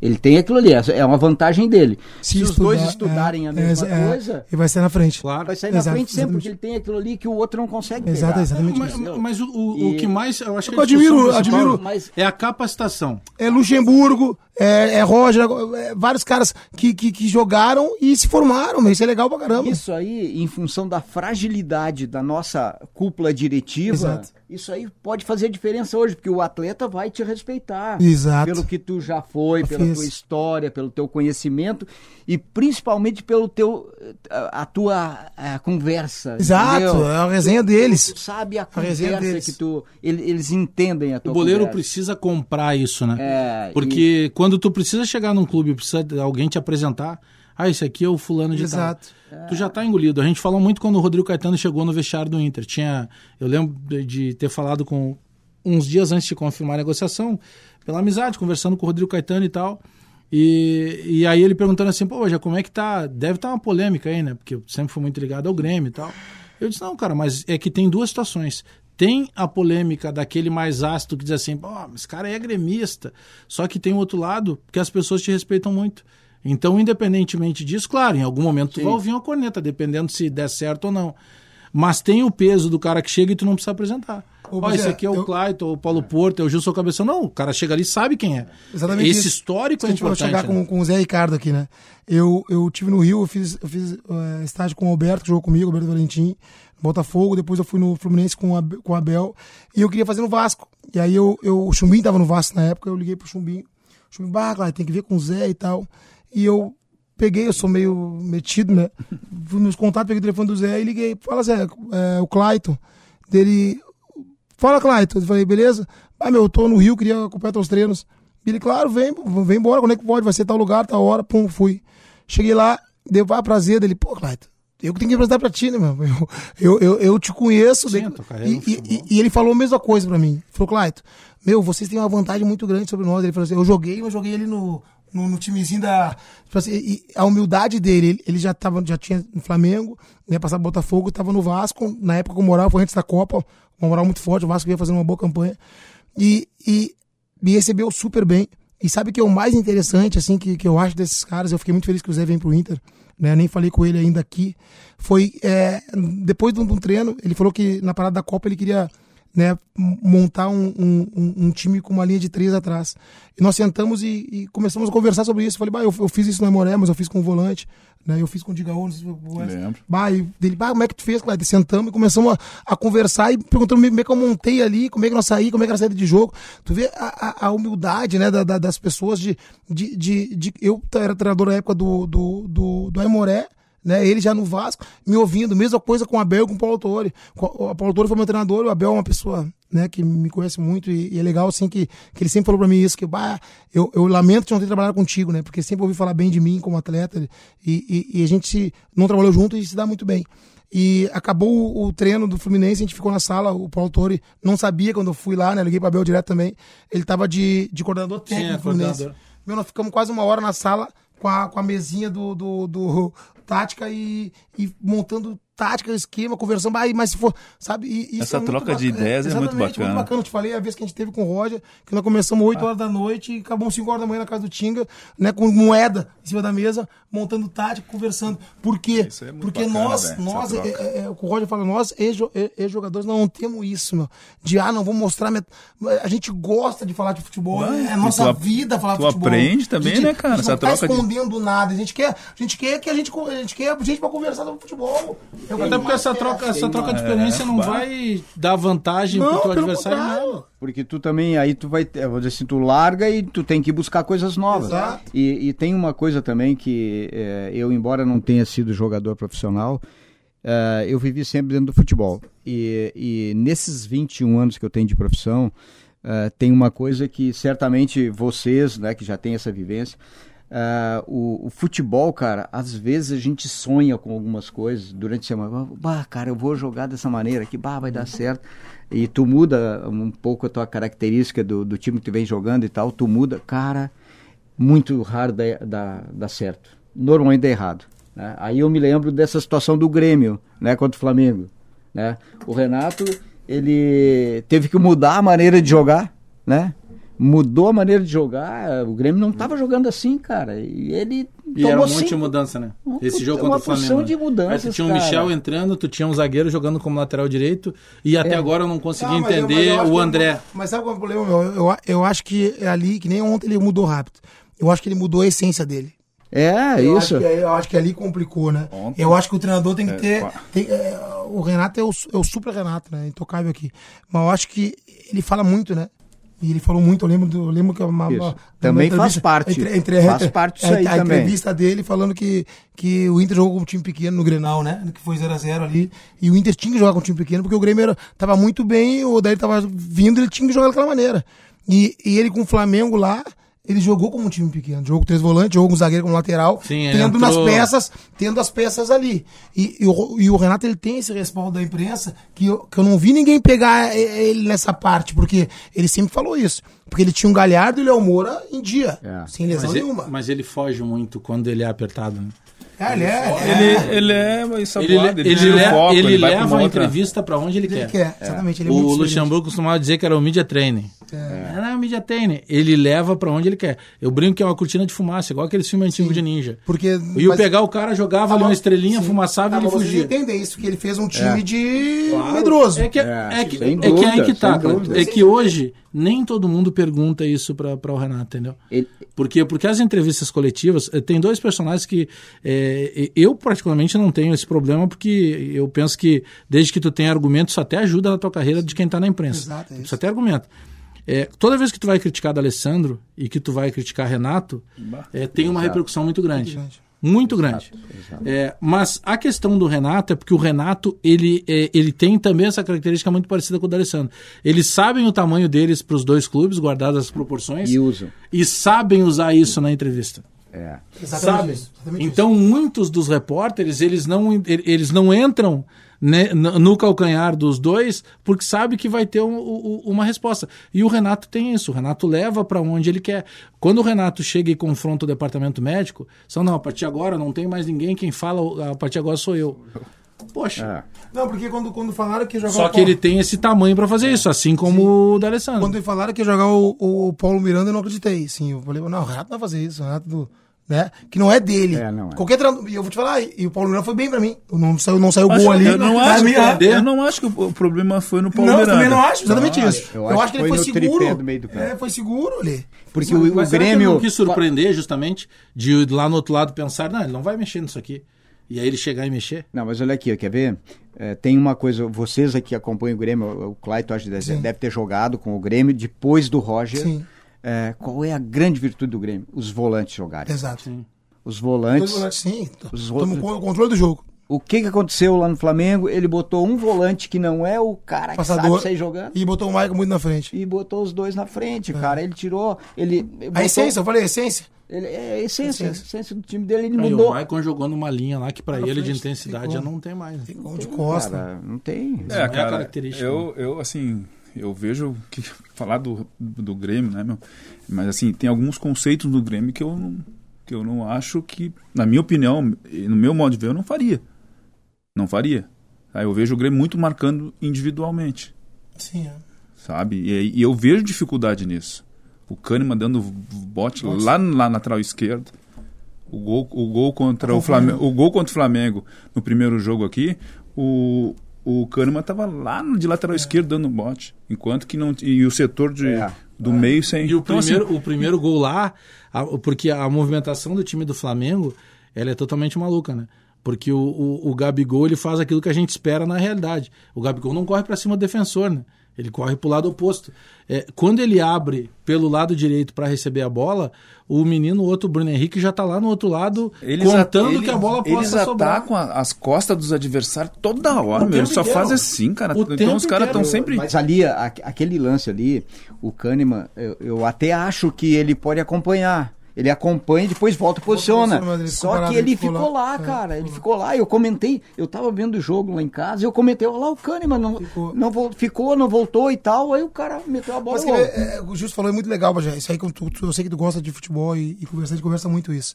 Agora no jogo do Grêmio e, e Bahia, eu fui no jogo e eu fui no, no treino ali, fiquei conversando com o Roger sobre isso. E o que, que a gente fala muito? É, porque hoje, eu falei, né, eu- em 2001 foi a primeira vez que eu joguei com linha de quatro, marcação por zona. Primeira vez na minha vida. Né, eu sempre, desde de 8 anos de idade, o volante marcava, o 5 marcava o 10. Sim, sempre corria encaixa. onde tava e ia Sempre encaixa. E, e, e ali eu me apaixonei, assim, a maneira de jogar. Foi fácil pra mim jogar. Porque eu tinha muita, muita força física. Então, esse volante aí que o do box box que fala, fica muito fácil, porque tu quase não marca, né? O volante é o que menos, eu sempre fui o que mais marquei e eu tinha força pra chegar. Então eu marcava menos, as coisas aconteceram. Então a gente fala muito que, que, que, essa metodologia vem pro Brasil, né? De marcação por zona. Né? Marcação por zona, ela vem do, do basquete e ela, e, e ela vem pro Brasil e entrou forte. E quando ela estava entrando forte, a marcação por zona, né? A, a gente pegou o, o, o último campeão brasileiro, né, que foi o Palmeiras com o Filipão, marcava no encaixe, né? Tipo assim, a gente. Então, não tem uma, uma lógica, porque o Filipão também marca no encaixe. O Filipão também faz marcar, faz acompanhar, né? O Filipão não, não, não marca por zona. E hoje o Flamengo faz zona total. É, e o Palmeiras do Filipão nem sai tanto pro jogo. Sim, né? sim, sim. Marcava, por zona, marcava encaixe. O Renato, campeão Libertadores, campeão com o Brasil, É, vou falar. marcando encaixe. Então, tipo assim, então, eu, é o que eu falo, o futebol ele, ele é muito bacana. Porque assim, ó, ele não tem a receita, né? Não tem tu vai botar do, do, do- do- duas gotas de, de, de sal, não sei. o quê. Não tem receita, né? Tem, Ele depende do é, jogador, depende Tem, do receita. tem, Ah, tem. hoje tu vai ver o jogo do Corinthians, Corinthians marca na zona. Hoje tu vai ver o jogo do Corinthians, ah, tá louco, como é que o Corinthians joga dessa maneira, Exato. cara? Ó, o Corinthians joga com as duas linhas próxima, próxima e não dá, não tem, tu não consegue entrar por dentro, por dentro, só pelos lados. O, é, o jogo de quarta-feira, Grêmio e Grêmio e Vasco, e Grêmio. Eu quando eu vi a escalação, eu digo, pá, Michel e Rômulo e e. Romulo né? E pensei, bah, ele vai deixar o Tassiano pelo, pelo lado, vai deixar o Romulo. E eu pensei, aquele campo de São Januário, o último jogo que eu vi, tava ruim. Então, ele vai privilegiar o- a marcação forte, né? Não vai ter como entrar e vai jogar por. Cara, os, os caras do Vasco entrar. a- a- pra- na minha opinião, assim, a defesa do Grêmio fica muito exposta. Exposta. Fica E muito e- exposta, e- e cara, por em função digo, do que os caras saem do setor. tudo, Gilson. E quando falham, porque o, o- vou te falar, que o Jeromel e o Cano É que o nível deles fazendo muito alto. É que o nível É, muito é que eu alto. digo assim, ó, É hoje pra mim alto. no Rio Grande do Sul tem as para mim tem as duas melhores zagas, Duplas, né? É. tá? Jeromel e Kahneman. e Kahneman e Moledo e o Cuesta. Cuesta. O que isso, o que esse Cuesta cresceu, velho. Antecipa muito, né? Ele é muito bom. Então assim, os caras são tão bons que eles toda hora eles ficam no mano. Por que, que agora a gente tá, tá estranhando? Bah, o Kahneman, o Kahneman nos últimos meses não foi o Kahneman do nível que a gente está acostumado. O próprio Jeromel no É. jogo de 5x0. Pá, e aqueles erros que a gente. Cara, mas isso aí acontece toda hora. Só que agora os caras não estão num momento legal. Então a, a, a parte de, de, de técnica, os caras estão errando, estão dando um bote. E aí tu tem um outro ponto, né? Esse Flamengo, a gente volta de novo ao Flamengo, jogo contra o Grêmio, Hum. parece que o Flamengo, ele, ele não se ele não se conforma com aquele resultado.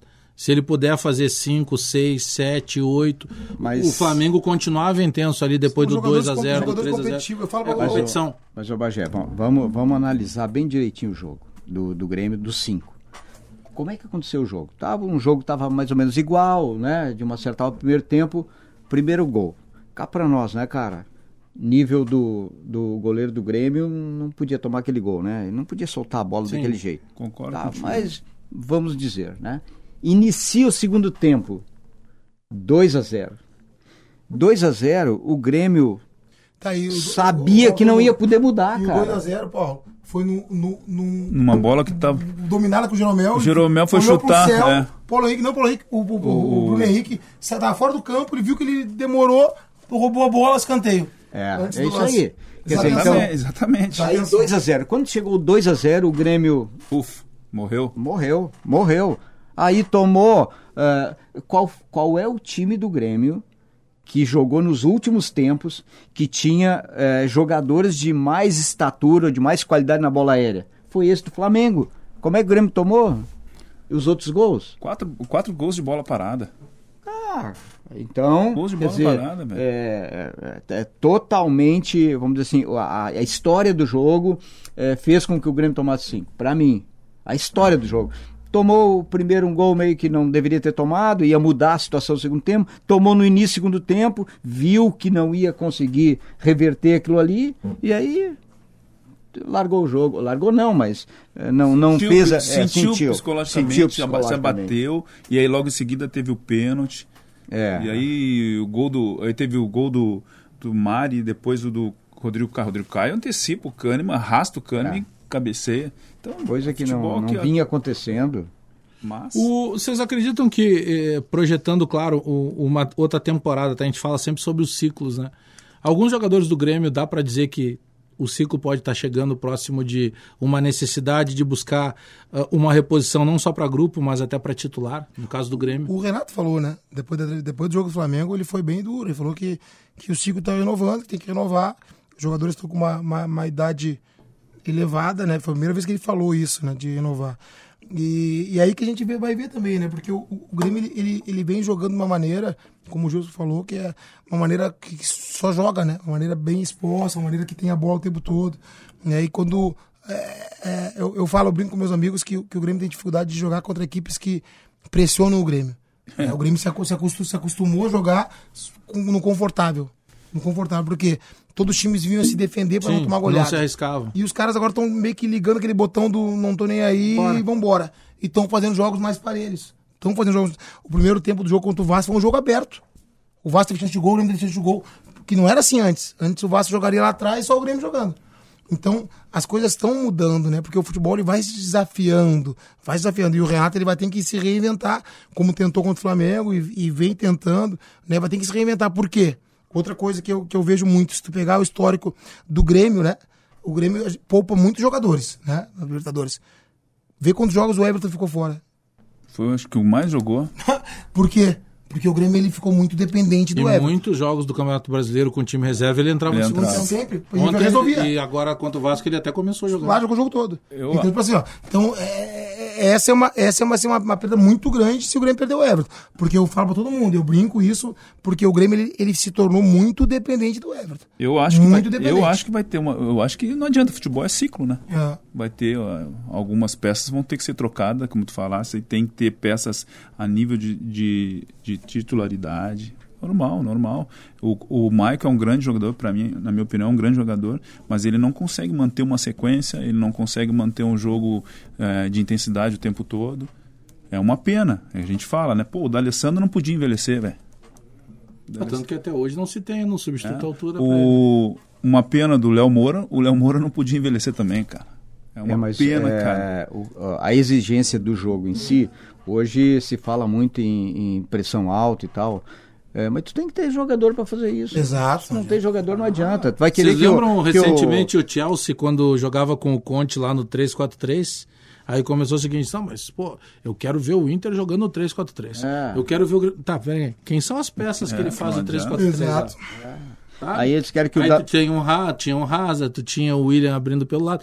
Pô, é diferente, cara. Eu, eu imagino que agora, principalmente para vocês agora treinadores, isso passa muito pelas características do jogador que tu tem para botar em campo. Exato. Eu não posso tentar agredir um, o, o adversário imitar, né? se eu não Tu- tenho tu essa não- qualidade. Tu, tu não pode imitar, né?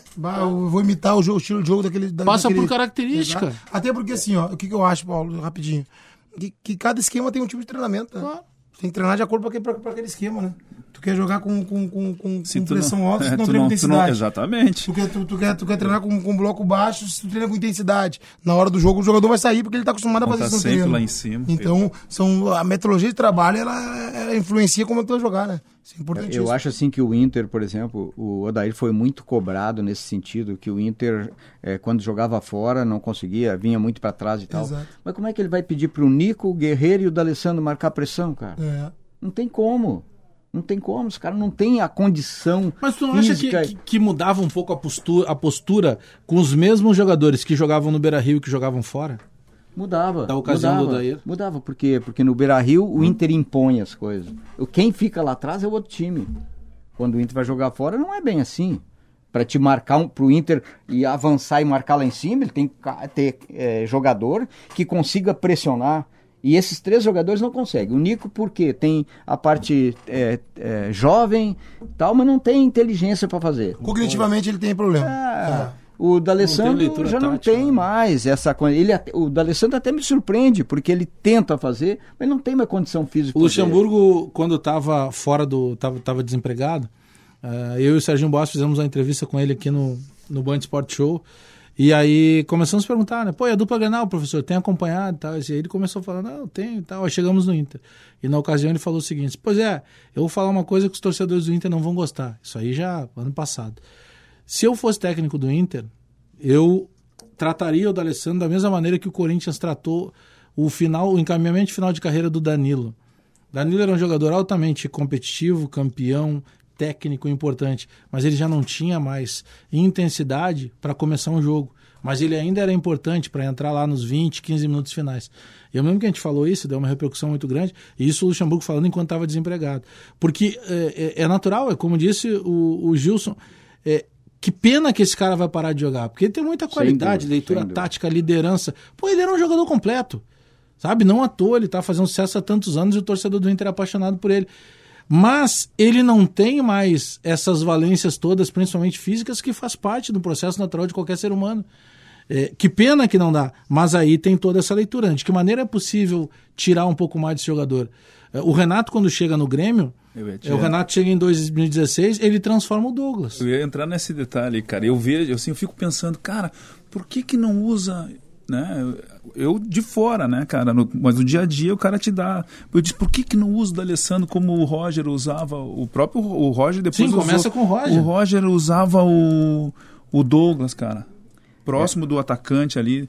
Por quê? Pra poder aproveitar essa e não desgastar muito O que ele ainda tem de melhor. né, cara? Então, assim, eu vejo o D'Alessandro. O D'Alessandro não tem como, como, é, fazer o lado de campo correr pra marcar lateral, cara. Eu, eu- depois do jogo do Atlético Paranaense, ele passou por mim e falou. Eu falei, pô, tá voando, hein, Dali? A gente chegou ele, ele disse, pô, tô marcando lateral, olha, ele falou "Não, tô bem, né? Eu falei, pô, tá bem mesmo. Mas sabe que eu- uma, uma coisa que eu, eu também penso isso aí sempre, Gilson. Mas você notou que o D'Alessandro, desde que chegou no Inter, eu, eu acho que vai dele também. É, eu, é, eu, é, eu acho que ele não, ele não ele gosta não de jogar por consegue dentro. ficar só por dentro. Ele não adianta, ele vai Ele cair gosta de pegar a bola no lado. Eu acho que, Aí eu acho que vários que- treinadores já tentaram isso, é dele. que o cara fica Fica mais amarrado. confortável, né? É. Vamos pro último intervalo comercial, a gente já volta com a parte final do Resenha Futebol Amor deste domingo, recebendo Clayton, Paulo Porto e Gilson Cabeção.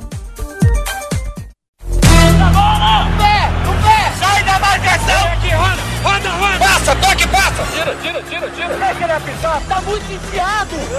Resenha, futebol e humor. De volta com Resenha Futebol e Humor, agora vamos para o último bloco, recebendo hoje Clayton, Paulo Porto e Gilson Cabeção.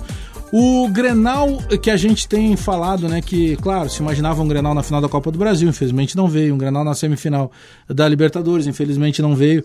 É, tivemos um Grenal de primeiro turno do Campeonato Brasileiro com reservas, né, em função da maneira que as duas equipes estavam disputando três competições em paralelo. É, aí nós chegamos no Grenal do domingo, de hoje, das seis da tarde, em que ainda continua em jogo quem vai ficar na frente de quem ao término do Campeonato Brasileiro e essa vaga de Libertadores, que pode inclusive chegar para os dois, né? não está proibida, os dois ainda estão no páreo.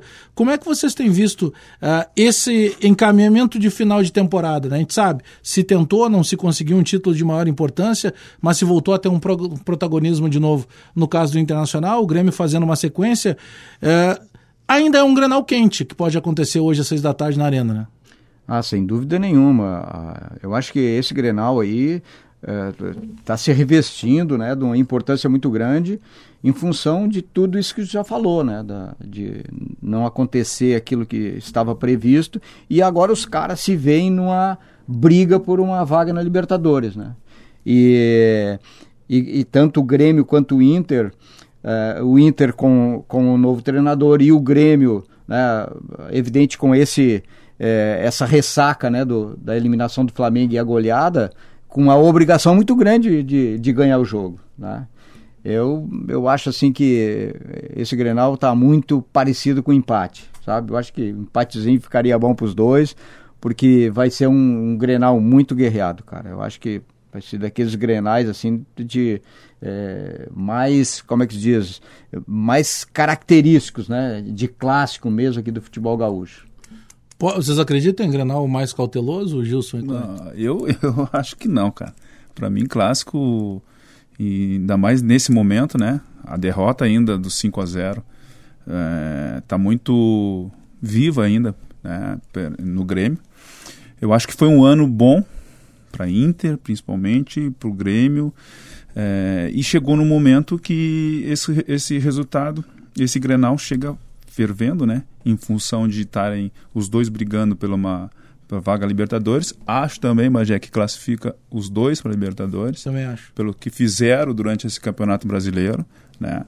Pela, pela, pela forma que como jogaram, mas é um é, vai ser um clássico de, de intensidade, uma um treinador novo colocando suas ideias, né? O Zé Ricardo é, a gente tem acompanhado aí nesses jogos né, com ideias novas, com, ide com um time um pouco mais propondo o jogo, né, pelo que a gente tem visto, e o Grêmio dentro da arena, com o apoio do seu torcedor, vai querer, é, entre aspas, apagar aquela imagem né, do 5 a 0 que não apaga, ainda é muito está muito viva para o torcedor e ele vai querer fazer um, um, nada melhor do que fazer um resultado em cima de um maior rival eu eu tô, tô com o Gilson eu, eu, acho que vai ser o título do, do, dos dois eu acho, que, eu acho que é o jogo O da prêmio, vida né? jogo da vida eu acho que ó, e pro Zé vai ser muito legal né porque vem com todas essas confianças também para ele também ele vai dar vida nesse Grenal aí tenho certeza e o Renato também é, o Renato, ele, a gente sabe o, o, o quão ele é orgulhoso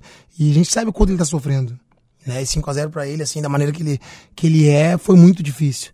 E, e, pra tirar, e sabe que a, a torcida que mais mexe com ele é a do, do Inter. Então, pra tirar isso pra fora e, e uma resposta, né, até os próprios jogadores do Grêmio, é ganhando do Inter. E o Inter, pra salvar o seu ano, a final do Copa do Brasil que perdeu, é ganhar do Grêmio. Eu acho que vai ser um jogo muito. É, com as duas equipes querendo vencer. Eu acho que não vai ser um jogo cauteloso, não. Acho que vai ser um jogo, tipo assim, valendo o título. Um campeonato à parte né? Mata a parte. O Grenal normalmente é um campeonato dentro de um outro campeonato, né? Mas não vem sendo, né? O primeiro, volta a falar, o primeiro do brasileiro foi os dois times com time de reserva. É, só o Everton jogou até. É um jogo morno, um Grenal de 1 a 1 ali, né? Não vem sendo, porque tem a desculpa de Libertadores. Agora não tem desculpa. Por quê? É. Porque os dois estão brigando pela Libertadores e os E os dois, dois vivem vêm de derrotas, né? Então é um Grenal que São vale a competição. Esse é aquele Grenal antigo, né? O Grenal de quem ganhar acabou o ano sorrindo. É, agora, é, tudo isso que a gente está falando, é, é, no mercado dos treinadores de maneira geral, no futebol brasileiro, é, eu particularmente considero que vocês vão concordar comigo, em nível nacional tem surgido outras opções de treinadores, né? É, teve um certo momento que caiu o treinador do time tal, já sabia quem vinha. A gente falou aí é, do próprio Zé Ricardo, do Odair, é, do Alberto Valentim, é, agora o Marquinhos Santos foi lá para pegar esse final de temporada da Chapecoense saindo do Juventude. É, de certa forma, abriu um pouco mais esse leque, né? Do que antigamente era muito batido naqueles técnicos mais consagrados. Por exemplo, o Luxemburgo ficou um longo tempo aí sem, sem voltar para o mercado. O Celso Roth está um longo numa, tempo. uma, uma, uma furadinha. Tô numa barca furada. Que ele tá, co- É, ele tá colando o barco, né? é isso aí. Porque tava entrando água. Abriu um pouco esse leque, né? Eu, eu, eu penso que é, é geração, né? Essa geração aí de, de treinadores um pouquinho mais experientes, já estão, é, vamos dizer assim, que já estão há algum tempo no mercado, né? É, óbvio que ia começar a surgir, né? Gente nova aí, o, o Thiago, né? Surgiu aí também no, Boa, Thiago Nunes, boa lembrança. chegou num- numa situação, estava aqui no Veranópolis há dois, três anos atrás, hoje está com status né, de dois títulos Sul-Americano, importantes, né? Sul-Americano e, o- e a Copa do Brasil, né? E, e é uma renovação natural, eu acho, né, que está acontecendo, e agora está acontecendo um outro fato, que é ah, o resultado dos treinadores que vieram de fora, né, que é o Jorge Jesus e o, e o do Santos, né, São Paulo, são Paulo que de repente pode, eh, vamos assim, eh, fazer com que os, alguns clubes de, né, de maior projeção vá buscar treinadores fora, fora do Brasil. Pois é, é, so- até sobre isso, deixa eu aproveitar só esse parênteses. É, o técnico estrangeiro, de maneira geral, é uma percepção minha, tá? Eu tenho conversado com alguns dos treinadores aí mais cascudos aí, e eu noto, até o último deles que eu conversei foi o Murici, que hoje já não é mais treinador, né? E eu noto uma certa resistência. Eu ouço muito desses profissionais, alguns que eu conversei, o seguinte. Ah, pô, ah, ouvi até de um, técnico consagrado eh, essa semana.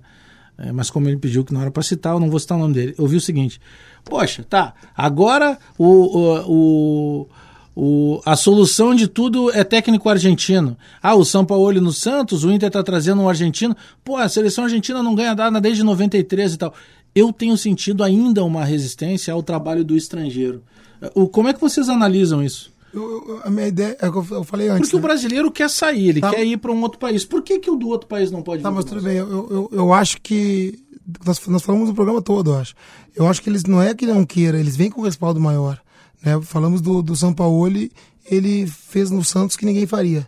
Vanderlei, Vanderlei torcedor do Santos reclamava que não, era pra, que não foi colocar para seleção. Né? E tá no banco do Santos hoje, trouxe um goleiro do Ceará, né? que joga os pés. O, o, o Jesus, um grande trabalho, mas na minha opinião, um dos melhores times que eu vi jogar no Brasil. Né? Então, A gente tem que começar a comparar qual brasileiro teve isso, né? Ainda vamos vou, vou falar do, do, Renato, que não tem um, um, um time com a qualidade de, de, atletas que tem Flamengo e ganhou tudo isso. Vou falar do Luxemburgo, que trabalhou com o Santos Cruzeiro, ganhou muita coisa. Vou falar de, de Murici Ramalho, que pegou o Inter 2003 destruído e renovou o Internacional. É, pegar o São Paulo, onde ele se criou e foi tricampeão brasileiro. Então tem, tem vários brasileiros que fizeram muito mais, porque o que, que eu acho? Eu acho que eles não fizeram ainda. Né? Eu acho que nós temos que respeitar a história do Abel que pegou o Inter aqui e ganhou do Barcelona no Mundial. É, é, é essa a questão. Eu sou muito a favor né, de, de, trocas de opiniões, trocas de sistemas, trocas de, de, de, Porque eles vêm de lá, um sistema europeu, mas é, a equipe do Jesus ele é, é, a melhor equipe que eu vi jogar, em termos de nome. E ele tá conseguindo comandar isso, também é difícil. É. Não é fácil comandar é fácil. aqueles jogadores lá. Mérito dele também. Eu acho que o cara vem, o viro de fora, né? A gente esse dia ouviu até o Mano falando que para ele não importava a nacionalidade. Que ele queria ver o, o novo, o, o, bom, né? E eu fiquei pensando, pô, realmente, né? É, às vezes a própria, a própria quem contrata, que, busca, né, aquele diretor que, aquele que, é, que tem é, interesse em acompanhar, em saber, vai procurar o profissional. Aí o cara vem aqui te dar resultado, para aí, tu tu vai buscar, por isso que o Inter de repente foi agora no CUDE, né, chamar para tra tentar trazê-lo e não conseguiu. Mas assim, é, eu acho que aqui nós temos bons profissionais, né? Eu não sou contra de vir profissionais de fora, é, já, já foi já se foi falado aí de até profissionais para um treinador, é Guardiola, para treinar a seleção, a seleção brasileira, Pô, né? Outro dia falou no Jesus, inclusive. Então, eu acho, cara, que o Jesus. Tá eu, é, mas tudo bem, mas o Jesus. Ah, velho. Ele, quando ele começou, era o Atlético Mineiro. Eu estava pensando, será que ele ia conseguir fazer é, esse trabalho no Atlético Mineiro? É, tem que dar tempo. É. O time dele é muito é. bom, mas é. E ele, ele, cara, aí, aí vale o cara que tem um respaldo, que está sendo procurado por grandes times para aí. Ele vai, ele vai analisar o mercado. Pô, o Flamengo está com, com esse plantel que dá para fazer um baita trabalho. E tu sabe que um bom trabalho feito num Flamengo, oh, a resposta. É, né? pá, aquilo lá é uma, é uma. Que nem nós falamos, qualquer jogo, bota jogo às 10 da manhã, é 50 Sim, mil pessoas. Aí, aí, nós vamos chegar num outro ponto que eu concordo com vocês, que a gente está mais ou menos indo para isso, tá? O Odair faz um trabalho de recuperação no Internacional. Primeiro trabalho dele como técnico profissional, já estava 12 anos no Internacional. Depois de muitos anos, o Inter não fazia uma temporada começando e terminando com o mesmo treinador. Fez isso em 2018. Tá, aí ele classifica para Libertadores quando ninguém imaginava que ele pudesse fazer isso. Beleza. Aí ele vai para Libertadores, ele consegue ser primeiro colocado num grupo que tinha o Super River Plate, não ganhou do River os dois jogos, mas também não perdeu, empatou os dois jogos.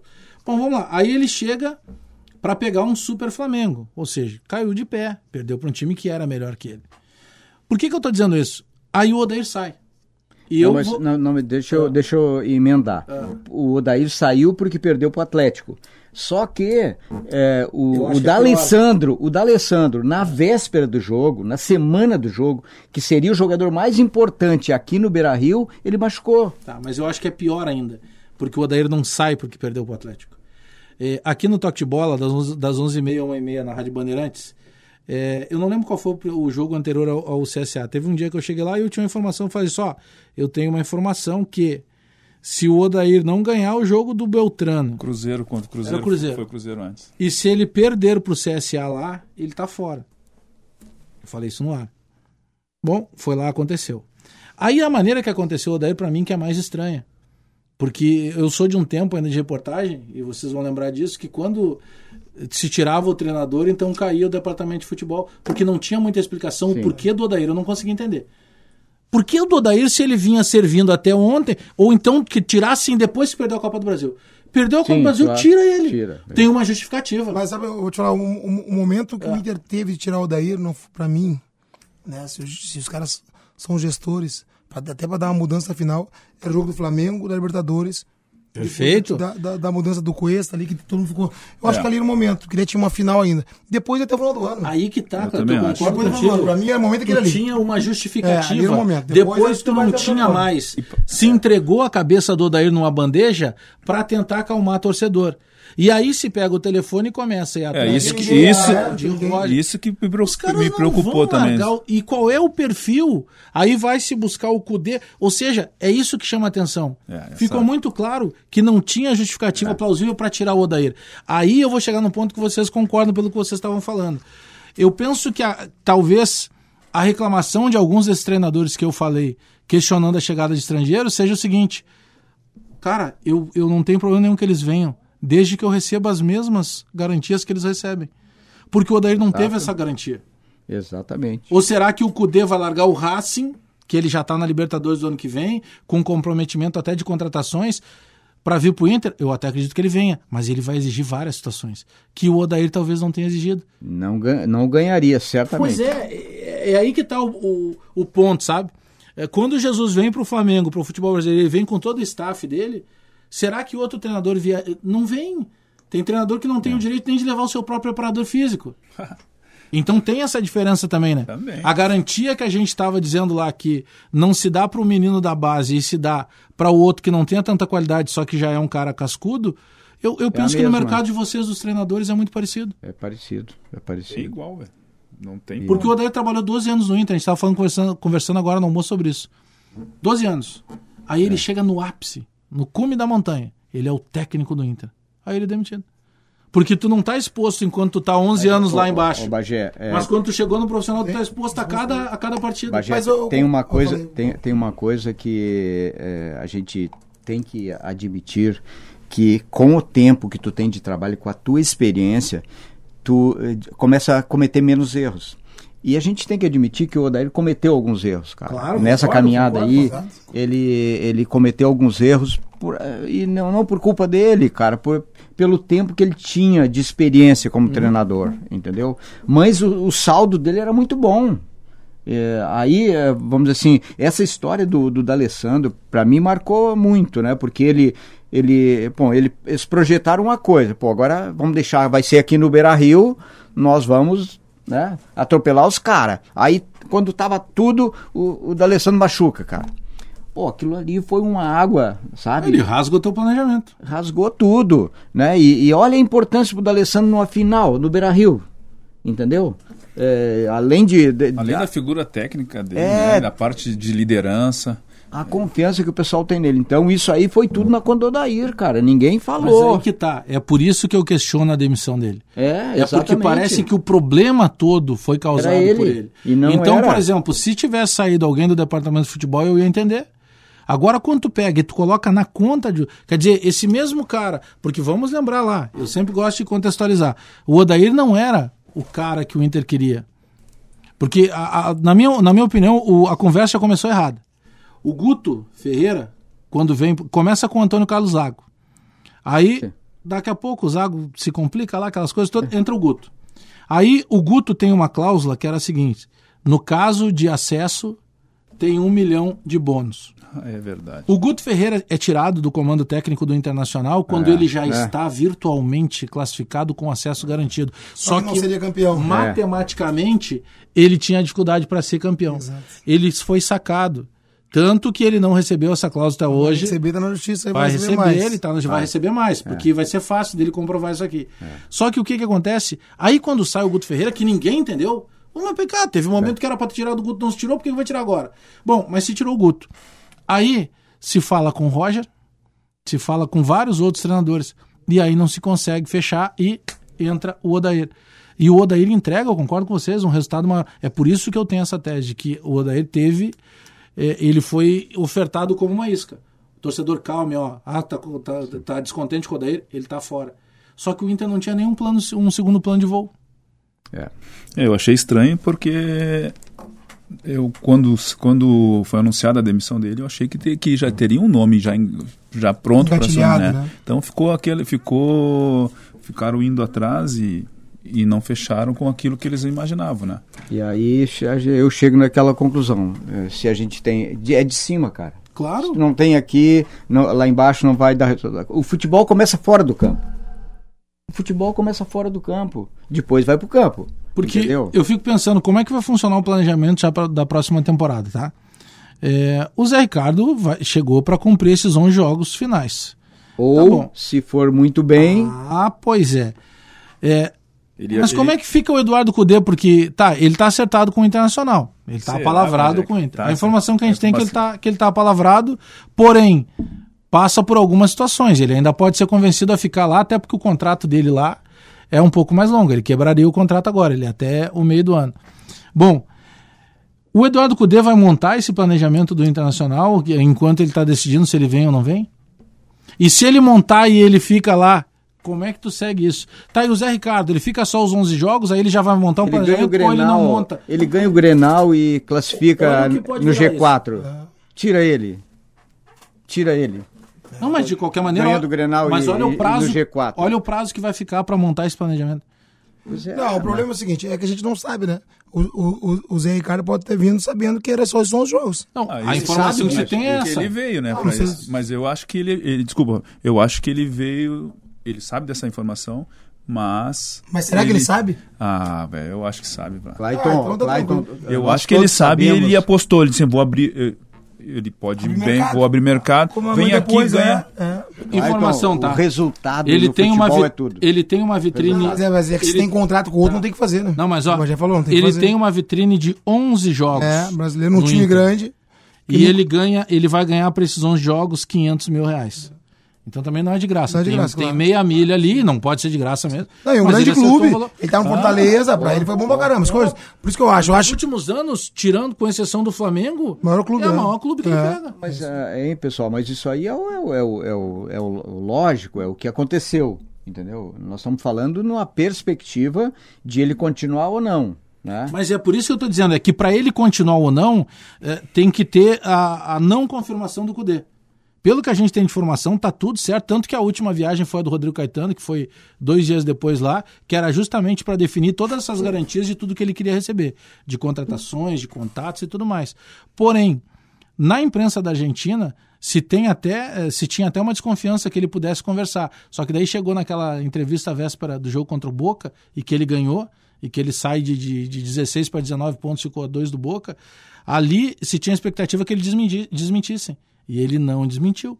É, então ele tá acertado. Ele está acertado. Só que é, a, a- a minha encrenca de, de pensar é como é que o Inter vai montar esse planejamento. Porque, querendo ou não, Tá, mas tá- já, já tá a montado. Então, já- tipo assim, se, desde que ele venha. Se ele tá se acertado, tá já acertado, tá tá montado. montado. Caras estão montando com ele, ligo pra ele todo Então, dia. é. É, mas e se ele não vem?